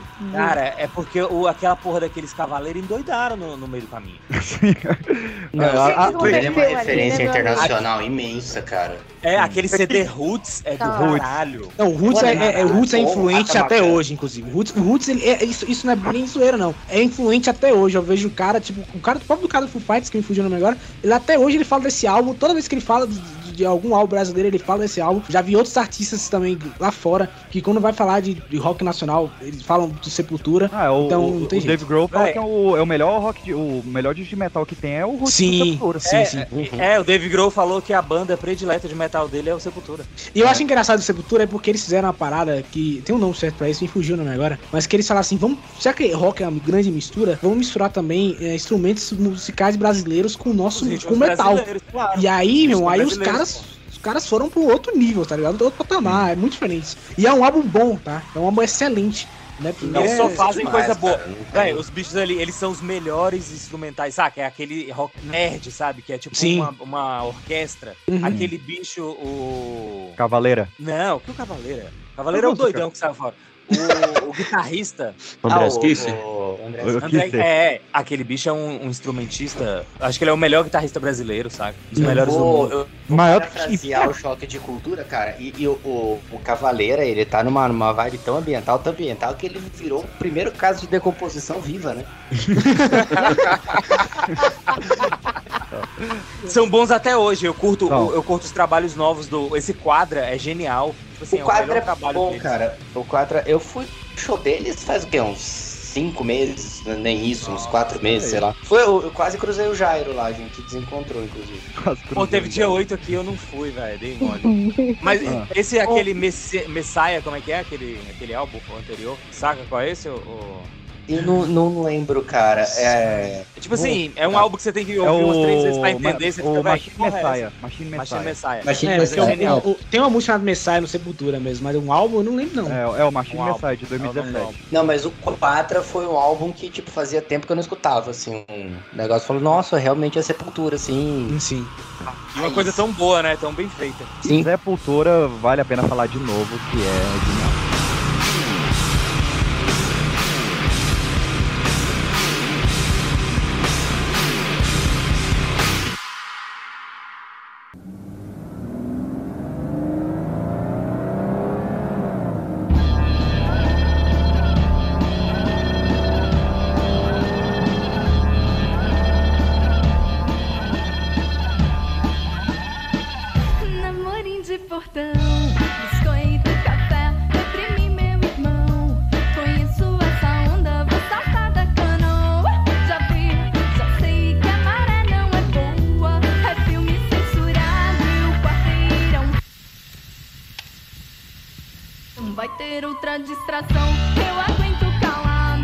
Vamos falar então, meus queridos, abrir as portas que a gente já pincelou durante todo o episódio, mas não poderia passar sem um bloco só delas, que são as vozes femininas do rock. A gente tem, desde a, da, do movimento punk rock, a gente já teve um movimento feminino grande com as mercenárias e com Penélope Charmosa, Uhum. né, que marcaram realmente história. A gente tem até hoje Far From Alaska, tem Sugar Cane e tem a Baiana, né, cara? Pete.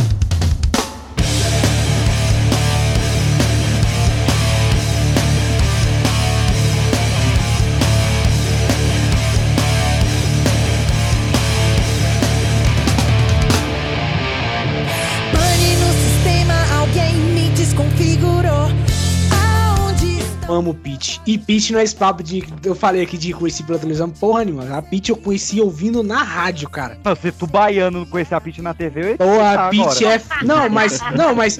Não, Ai, pô, a então Peach tá. é. Cara, tem uma música da Peach que eu realmente, assim, eu acho uma das melhores músicas brasileiras, que é Admirável Chip Novo. Essa música é foda, foda. demais, cara. Essa música é. Cara, inacreditável. mano. ela equalize teto de vidro, máscara. E, só- e- e como eu falei mais cedo, né? Foi o último álbum rock nacional que bateu sucesso de venda, assim. Foi o último álbum mesmo que fechou. Falou assim, ó, que bateu um milhão. Foi o último. Depois disso, nenhum mais outro álbum conseguiu ter esse, esse ímpeto, assim, tá ligado? Mas, pô, era, era Pitch é foda demais, cara. Pitch, eu Pitch tem, Pitch, tem que tem dizer o público dela, que né? o pai era dono de um bar, entendeu? Fã de Raul Seixas. Nada, a- E- nada e- contra, tudo a E favor. tem, e tem um álbum dela também recentemente com. Elza Soares, Elza Elza Soares. Tem um álbum dela com Ah, Elza sim. Soares que, cara.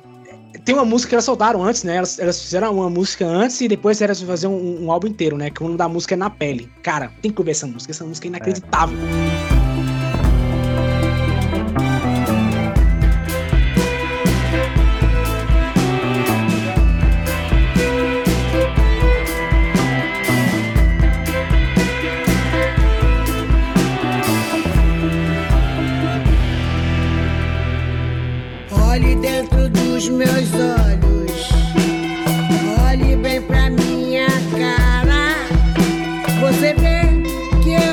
música que eu ouvi da Pitty foi Memórias. E eu, na, na época que eu ouvi, tinha muito a ver com depois o próximo tópico que acho que o PX vai entrar na pauta, que é, é, os, os clipes da MTV, né? Uhum. Então a gente tinha muita referência de música, principalmente aqui pra mim, Uhum. no estado interior, que eu já citei. Ah, no Brasil tarará. inteiro. Vou botar no Então, Brasil inteiro aí. É, é, acho que tinha muito isso do clipe, né? É. Eu tive uma época muito fanática por clipe. A gente gravava, comprava CD virgem pra gravar clipe no computador.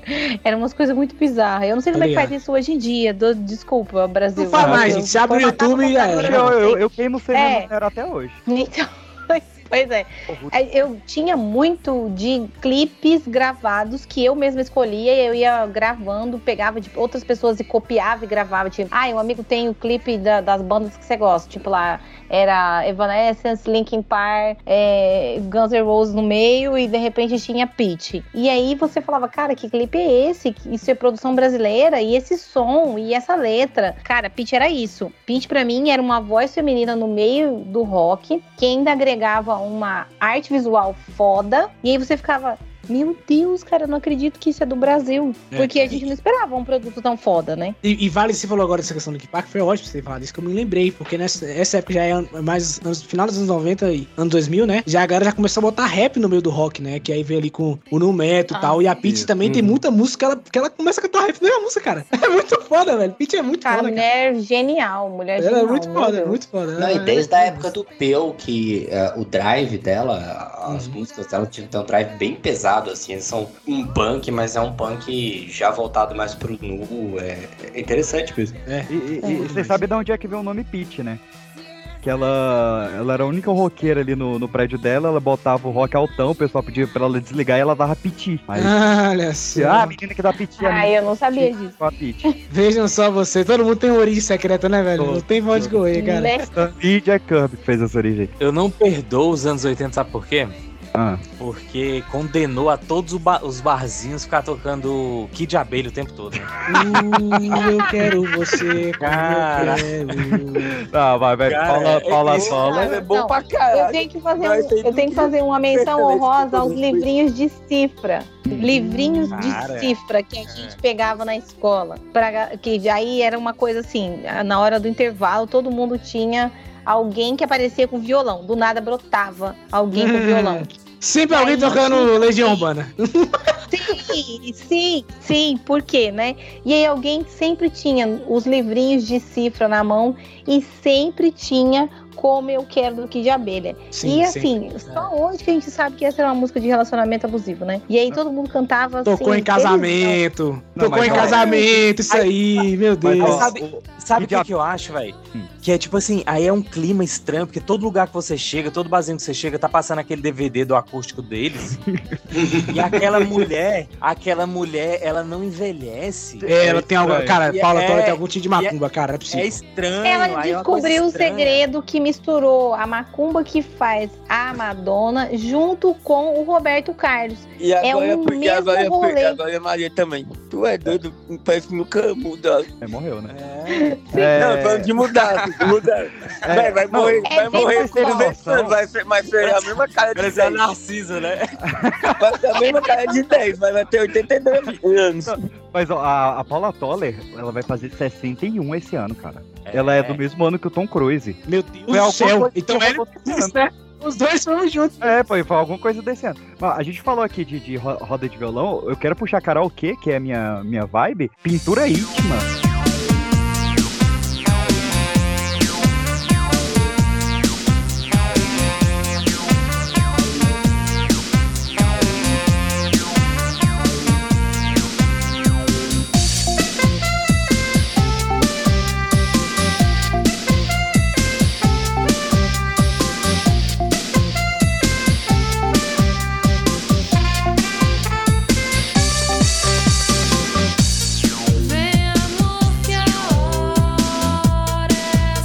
Clássico de karaokê. É, Ah, isso é verdade. Só pra muito você clássico poder de falar karaokê. em cima É, Meu Deus. embaixo, fazer, né? a, é fazer amor de madrugada, em cima da cama, embaixo da escada.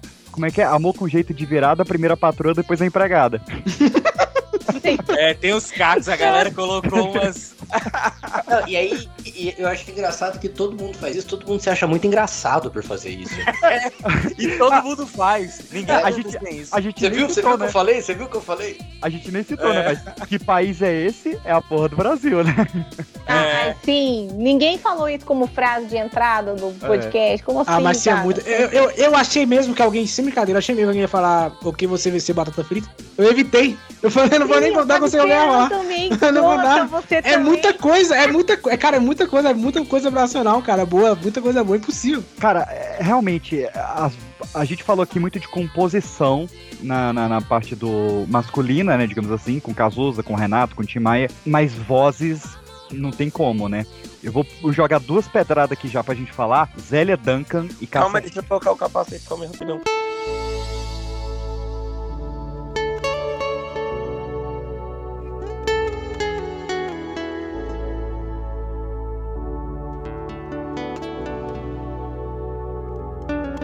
O deserto que atravessei. Ninguém me viu passar, estranhas só, nem pude ver que o céu é maior. Tentei dizer, mas vi você tão longe de chegar, mais perto de alguém. Zélia e. Zélia Danca, cara. Puta merda, cara. Tem a música famosa dela que é Catedral, né? É, Catedral, né? É, cara, eu, eu Essa música é do Leandro, não é? Leandro do Ele Leonardo. canta. É, Ele eu- canta. então, eu sei música. que Ele ele canta, canta, mas- mas eu acho que é dela, da. E Agora tô confuso um pouco com quem é o dono do bagulho. Caraca, mas eu só consigo lembrar da Zélia Duncan quando ela É, tá é. cantando Pagu com a Rita Lee. Exatamente, pra mim, cara, a melhor. Eu, eu, só um pare... Eu fui botar aqui quem fez Catedral no Google, apareceu o Oscar Niemeyer. É, realmente. Não é essa Falou catedral. catedral. Eu Oscar botei quem Niemeyer. compôs Catedral e apareceu Zélia Duncan. Não é dela mesmo. É, É, a mais é dela. dela, essa música também é maravilhosa, né, cara? Mas, mas cara, Pagu. Sim. da Zélia Duncan com a Rita Lee, cara. Eu sou pau pra toda obra. Deus dá asas à minha cobra.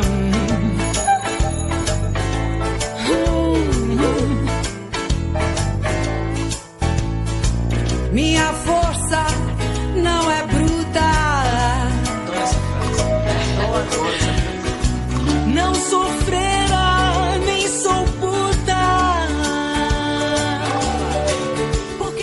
toda feiticeira é corcunda, nem toda brasileira é bunda, meu peito não é de silicone e sou mais macho que muito homem, cara. Ah, As duas melhores amigas se encontraram e resolveram falar mal de macho. É mais uma noite de segunda-feira. É, não, é, e- e, cara, você falou isso, eu não duvido nada que realmente foi alguma noite delas aí falando mal de homem e elas, porra, vamos fazer uma música aí, vamos. É, a música juntaram. tudo, cara. A música fala, fala de maternidade, fala de inquisição, fala de menstruação, fala de tudo. É foda. É uma ode ao feminismo e a uma reparação histórica. É, é É que inacreditável. Pagu, Pagu, ela foi a, é meio que considerada a primeira feminista brasileira, né? Então, Olha, não sabia daí essa não. referência pra falar da mulher. É, na, na biografia da Rita, ela, ela fala que ela foi listando tudo que era importante pro feminismo dela. Ela foi listando e, e juntou com a, com a Zélia Isso é que e é só foi encaixando. original. A- É. Isso Ela que é foi- original, a gente foi não pegar pode um livro esquecer, e tal. né? É, ela foi pegando o quê? O, que, o que é feminismo pra mim? Pô, é inquisição, é, é menstruação, é maternidade, é apagou. E juntou numa música, cara. E é isso. Cara, e de, de gritos feministas também da Rita Lee, tem aquela Luz do El Fuego, Luz del Fuego, eu acho aquela música incrível também. É muito bom. Cazuza, né? Cazuza a letra. É, Cazuza. Ah, é, É. Cazuza, tá. É. A gente não pode É. queimar muita pauta nesse, nesse ponto, porque quem não ouviu o episódio de Rita Lee e vai ouvir o de Cazuza, já fique É o ligado. crossover aqui, né? Mas foi, foi é, é, Luiz del Fuego é como o Cazuza chamava Você falou, você, falou quem mais PX? E a Cássia Eller, né, Cássia cara? Eller. Que é a, a carioca, Cara, mas que, que fez a carreira Brother Brasília. do Reis, né? Estranho seria se eu não me apaixonasse por você. O sal viria doce para os novos lábios. Colombo procurou as Índias, mas a terra visto em você. O som que eu ouço são as gírias do seu vocabulário. Estranho é gostar tanto do Cara. Cássia É, Gente. é demais, cara. Por quê? É, Por o-? Os melhores vão ser. O beijo dela no, com o Nando Reis é um dos maiores marcos da música brasileira. Aquilo foi. Gente, ela era corista grande. de ópera, pelo amor de Deus. Você vê a Cassérie, você escuta aquela é, blusa, aquela blusa, aquela música ST. ST, isso. ST. Cara, você faz as pazes com, com a vida, saca? É. bom É, demais. Voltou, tomou um susto que lhe abriu a boca. Esse recado veio pra mim, não pro senhor. Recebo crack, colante, dinheiro, parque embrulhado em papel, carbono e barbante. E A gente até falou isso da, da Rita Lee, né? A, o- a segunda pessoa que tem mais músicas em novela no Brasil, a primeira é a Rita Lee, a segunda é a Cassia Eller. A gente Logo lembra depois disso. do Lenine, né? Porque é impressionante, tá? que é muito impressionante. Mas a, a primeira temporada de, de Malhação foi com Malandragem. A gente teve Lanterna dos Afogados recentemente no, na Sol Nascente. A gente teve a música da Cuca no sítio do Capão Amarelo. Eu ia falar agora. Sabe como eu conheci a do- Cássia do Eller, Pecado gente? também. Sabe como eu conheci a Cássia Eller? Não foi no rádio. foi no Cício Fica Amarelo. Que ela cantando lá. Ah, cara. o John, o John é muito, o John é muito milênio, né? Ele é eu assisti o sítio do Amarelo. eu assisti o sítio do. Amarelo. O. Como é que é o. O porquinho lá ainda era um porquinho mesmo. Pois é, pois é. E meu irmão, eu vou te falar, eu odiava, eu odiava o Cício Fica Amarelo, cara. Eu odiava, eu odiava, eu odiava. A gente, a gente é da época de Arames Trindade fazendo o, o Sabugosa. Eu odiava porque eu queria ver os desenhos logo e aí ficava nesse Fica Amarelo. Mas a música da Cuca era muito foda, velho. Já- eu já adorava foi- a música. já foi de geração Outra que música da. era de breguete já. Outra música que a Cássia cantou também, da Cássia, é aquela do- da cor do pecado. Ando por aí querendo. Ah, nossa, tô até arrepiado aqui, meu irmão. Puta que olhar deixo a tristeza e trago a esperança em seu lugar. Que o nosso amor pra sempre viva, minha dádiva. Essa música é maravilhosa. Palavras, palavras ao vento. Que era, Essa música aí, vocês falaram de era o- barzinho, meu irmão. era o tema Essa música. Era o tema da, da, da Preta e do Paco. Isso. Vocês falaram de Uma barzinho novela aí. boa. Era um tempo de novelas boas. Até hoje, É, irmão. Se você for olhar. Ah, mas essa era boa. Essa, Eller também, que é Outra Essa novela é o que tinha o- a galera porradeira, né? É, pô. né, que tinha o, o Matheus Nastergal, ele era me- meio cigano, assim, né? É, pô. Cara, essa música, o que tocou no, em rádio, em televisão, meu irmão, chega em. Caraca, foi. Tocou pra Nossa. cacete, meu irmão. Eu tava. Eu tava no ensino médio, minhas revistinhas do pessoal com violão, eu cantava muito isso daí, fazia às vezes de cantora de, de sucesso ali na escola. Origens secretas aí, ó. Eu tava vendo. Tava vendo documentário da Cássia, velho. Que a Zélia Duca, a Zélia Danca ajudou ela pra caralho, né? No início aqui em Brasília, que ela. Uhum. Ela era uma pessoa muito tímida, só que chegava no. Ela fala, né? Quando entrava no palco, ficava transtornada. Tanto é que ela fez até aquele. Mostrou os peitinhos dela no Rock in Rio, que foi um puta show do Rock in Rio dela. A Achei, achei bonitinho, mostrando os peitinhos. Mostrou os peitinhos, achei bonitinho também. Mostrou o Eu ia falar alguma coisa, mas não tenho o que dizer. E eu acho interessante, vocês falaram disso aí, de como elas, elas também. Boa, quando a gente fala dessa questão de, de, de transgressor e de que Rita Lee, obviamente, é. Mas você vê que todas as mulheres que mexem com rock, a maioria delas eram transgressoras também, né, cara? A Ellen mesmo Claro, é um, porra. é um exemplo disso. É rock, demais. É rock, cara. Tinha que ser. Mas Sim, mas eu acho que tem uma questão muito Sim, maior aí. Que eu acho que tem uma questão muito Sim, maior aí também, que é delas. Que eu, que eu acredito, aí vocês podem me corrigir à vontade, eu não sou nenhum espécie nisso. Mas acho que nelas era mais principal ainda, porque tinha a questão do machismo, né? Então assim, que você tem mais transgressoras ainda nessa, nessa questão de, de, de rock, sabe? Não é simplesmente cantar algo diferente, é, é realmente contra a maré, tá ligado? E viver, ela viveu, né, velho? Esse preconceito mais ainda, né? Isso ia ser rock and roll, velho. Eu, que- eu quero, eu quero puxar duas da, da Cassiela aqui, que é realmente muito importante pra mim. Essas duas músicas são duas parcerias dela com o Renato. Uma é Por Enquanto, Nada mudou, mas eu sei que alguma coisa aconteceu. Tá tudo assim, tão diferente. Se lembra quando a gente chegou um dia a acreditar que tudo era pra sempre, sem saber que o pra sempre sempre acaba. que eu acho uma das músicas mais lindas já compostas, né? Estamos indo de volta pra casa. Uhum. E outra que eu faço questão de, de citar a parte da. Um pouquinho pra gente. Não, vou só citar, porque eu não vou cantar criar a Caçaela. E que, que é a parte que ela canta na música Vento no Litoral, né? Agimos certo sem querer, foi só o tempo que errou. Vai ser difícil sem você, porque você está aqui comigo o tempo todo. E quando vejo o mar, existe algo que diz que a vida continua e se entregar é uma bobagem. E aí é a parte que pega, né? Já que você não está aqui, o que posso fazer é cuidar de mim. O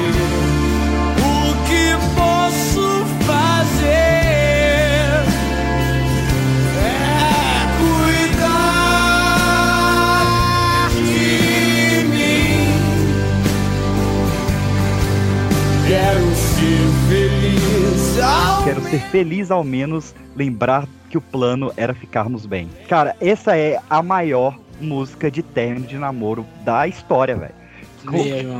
Cara, E Quantos ela- choraram? Quantos não choraram com isso? Essa é pesada. E o Renato fez uma música pra ela, né? É, eu não sei se é primeiro de julho, né? Aquela. Sou, eu sou fera, sou bicho, sou homem, sou mulher, sou, sou deusa, sua mãe, sou sua mãe, sua deusa, meu amor. Mano, vai se fuder, pô. É incrível, É incrível. muito foda, mano. A gente tem também Fernanda Abreu, que foi outra incrível, Fernandinha, que inclusive eu conheci ela em parcerias dela com a Blitz. Ah, a Fernanda eu Ta- achava que ela era, velho. Fernanda Takai, achava. achei que você não ia falar. é Fernanda Takai, também. Patufu. Eu queria falar também que Fernanda Abreu também é outra mulher que também encontrou algum, algum feitiço aí da imortalidade que ela continua. Sim. É, Ela, é, é, não continua, não, mas ela envelheceu muito bem. Muito vai bem. Vai fazer É, é que ela já 62 tinha cara de velha, ela já tinha da idade, É. cara da idade que ela tá hoje naquela época, né? Então É. ela manteve. E- O que não é o caso da Paula Toller. É, Não. exatamente. E a Fernanda Takai do, ficando do mais nova.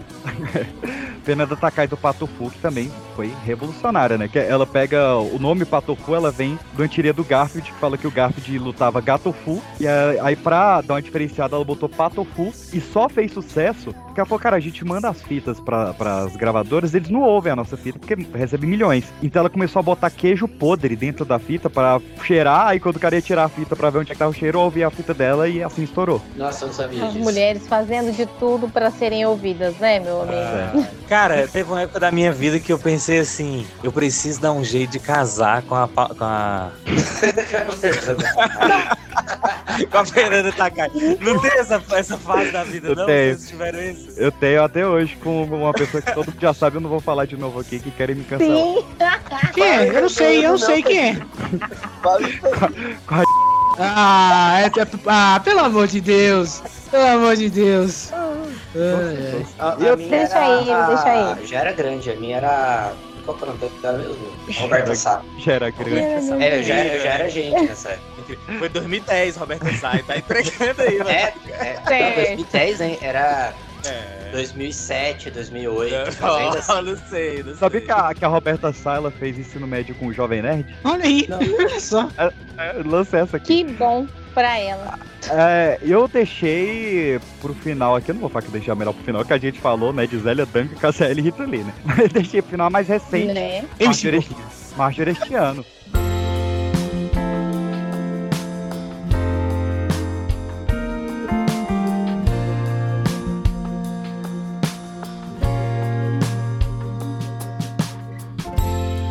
Depois do céu tem outro céu, ou nem o céu existe mais. Será que o sol é de papel? Será que as nuvens são de gás? Ah, essa, essa eu casaria. ano? Essa eu casaria, tá? Você sabe desse negócio de que. Eu, Então, eu, meu- não sei o que dizer. eu só vou descansar na minha vida quando eu me casar com o cara. Mário este ano, tá? É, Vagabundo. você da variação do Cacau. Não, é- É, eu não vou colocar. Eu Eu te entendo, tive- Celton Mello. Eu também, eu também me apaixonaria por ela. É, eu não vou, não entendo como crítica essa frase que eu vou falar agora, tá, PX, por favor. Mas eu, eu realmente não te- teria pensado em colocar Marjorie Cristiano nesse programa. É, é porque assim, É, ela, eu também ela, tô um pouco ela, surpresa. ela teve Eu os tô primeiros... muito surpreso, pra ser sincero. Ela teve os primeiros discos lá que era realmente as músicas da Vagabanda mesmo, né? Que foi o Majorestiano de 2005. Foi o primeiro CD original que eu tive, porque eu queria o CD RUM, que tinha um joguinho e pôsteres. Sim. O Prentice era fã de Malhação. Eu era fã de Malhação. Eu também era. Eu era apaixonado eu- por ela desde aquela época. Até que- 2006, 2007 era Eu só mas- gostava da Marjorie este ano. Só que Porque depois. no ano a- que vem eu já não queria. Nossa, Meu Deus do céu. mas, mas, cara, Meu Deus do céu. Piada. Eu todo mundo do segurou. Segurando a Milha Soltão, velho. Genial, velho. Gente, tinha que ser eu. Eu tenho lugar de fala. Mas ela, ela teve dois discos solo fora da, da, da Malhação. Eu vou. Eu vou do- É mais de ano passado e mais ano que vem. Nossa Chega. Não, ela teve um, um álbum trilingüe. Eu vou, vou deixar. Ela teve um álbum que foi o 8, que eu acho o álbum mais fraco dela, mas teve o Flores, Amores e Blá Blá Blá, que abre com tatuagem, que foi uma composição da, da Rita Lee e. Cara, pra mim a melhor versão da música é cantada pela Marjorie este ano. Eu já falei, eu já falei que eu quero casar com a Você Marjorie quer colocar a Clarice Falcão nesse episódio? Não, não quero. Não, Eu já não, falei, já não. falei que eu quero me casar com a Marjorie este ano, então por favor, coloquem Gente, não é pra falar agora das meninas que vocês estão apaixonados. Pera aí, não é eu e o Bloco. Irmão, quem é que não é apaixonado por Marjorie este ano? Eu quero saber, realmente eu quero, eu quero saber isso. Porra, amor. É, é, eu, É, eu vou ter não, que vai- concordar vai com o Jonathan Ah, foi mal aqui, dessa vez aqui tá rindo, Vai- mano. Tá vai tá triste. Baita atriz, baita musicista e baita pretendente a casamento. Excelente namorado. né? Mas é só este ano. Quero saber se ela, ela é solteira? Pergunta séria, pergunta séria. Este ano é, não sei ano que vem. Eu quero saber se ela é solteira. Marjorie este ano, deixa eu ver se ela é Calma, casada aqui. gente. Marjorie. É, não, é, não. Ih, peraí, Calma, gente. A Marjorie este confiança do homem branco hétero é impressionante. Eu não sou branco, papai. ah, tá, desculpa. Realmente, é uma coisa que o podcast não permite. Bora, papai.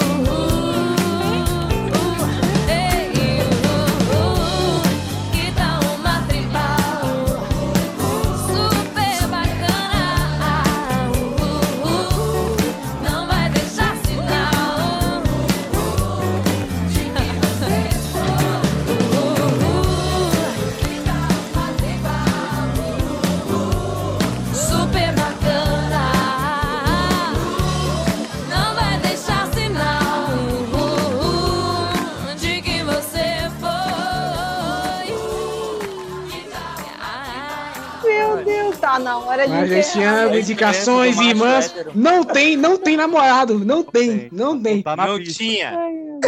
Vou seguir ela aqui no Instagram já, hein? Já vou seguir aqui já. Cara, tu não seguia teu namorado, pô. Calma. Tá maluco? Eu vou ficar seguindo ela esse ano e já era. Bom platônico vai crescer mais ainda. Vai Ó, tem um réus outra dela aqui tocando né? bateria. Tem um réu. Olha. Aqui, ela tá tocando bateria e a legenda é A Lula presidente. Terra Olha aí, logo antes que o maravilha. Jonathan desmaia ou bata uma punheta. É, não, eu Que quero fazer, Calma. eu quero fazer Calma um trisal. É o trisal, eu, aí. Margaretiano e Celto Melo. Achei que era com o Jonathan. É, eu acho absurdo ele não me chamar. É isso mesmo, né, PX? É, É, é, isso a mesmo. significação Não vai convidar o amigo. faz. é, Caraca, não, mas esse ano gosta de cinema, hein? Já dá pra convidar ela pro cinema já, é ó. que não gosta de cinema? Gente, eu vou jantar, tá? encerramento. Não, gente, pelo amor de É, meus queridos, baita episódio aí. Só que não deu pra botar tudo, né? Faltou falar do Rock in Rio, faltou falar da Era MTV, faltou falar dos anos 90, os anos 2000 e, claro, da atualidade dos últimos 23 anos de rock nacional. Mas, como não deu pra falar agora, nós voltamos no dia 24 de outubro com a parte 2 desse especial. Só depende de vocês, claro, compartilhar e divulgar esse episódio com todo mundo comentar na nossa caixinha lá no Spotify, que aí a gente faz a parte 2 o quanto antes. E claro, eu falei que a gente volta dia 24 de outubro com o rock nacional, mas daqui até lá vai ter Pipocast toda quinta-feira à noite e os episódios musicais também, até lá, um por mês dessa vez, porque, né, se você ver, esse episódio era para ter saído dia 13 de julho, está saindo aí no dia 16, por conta do trabalho que foi para fazer ele especialmente para vocês. Nos vemos no dia 24 de outubro com essa sequência e com o Pipocast normal a gente se vê quinta-feira. Beijão.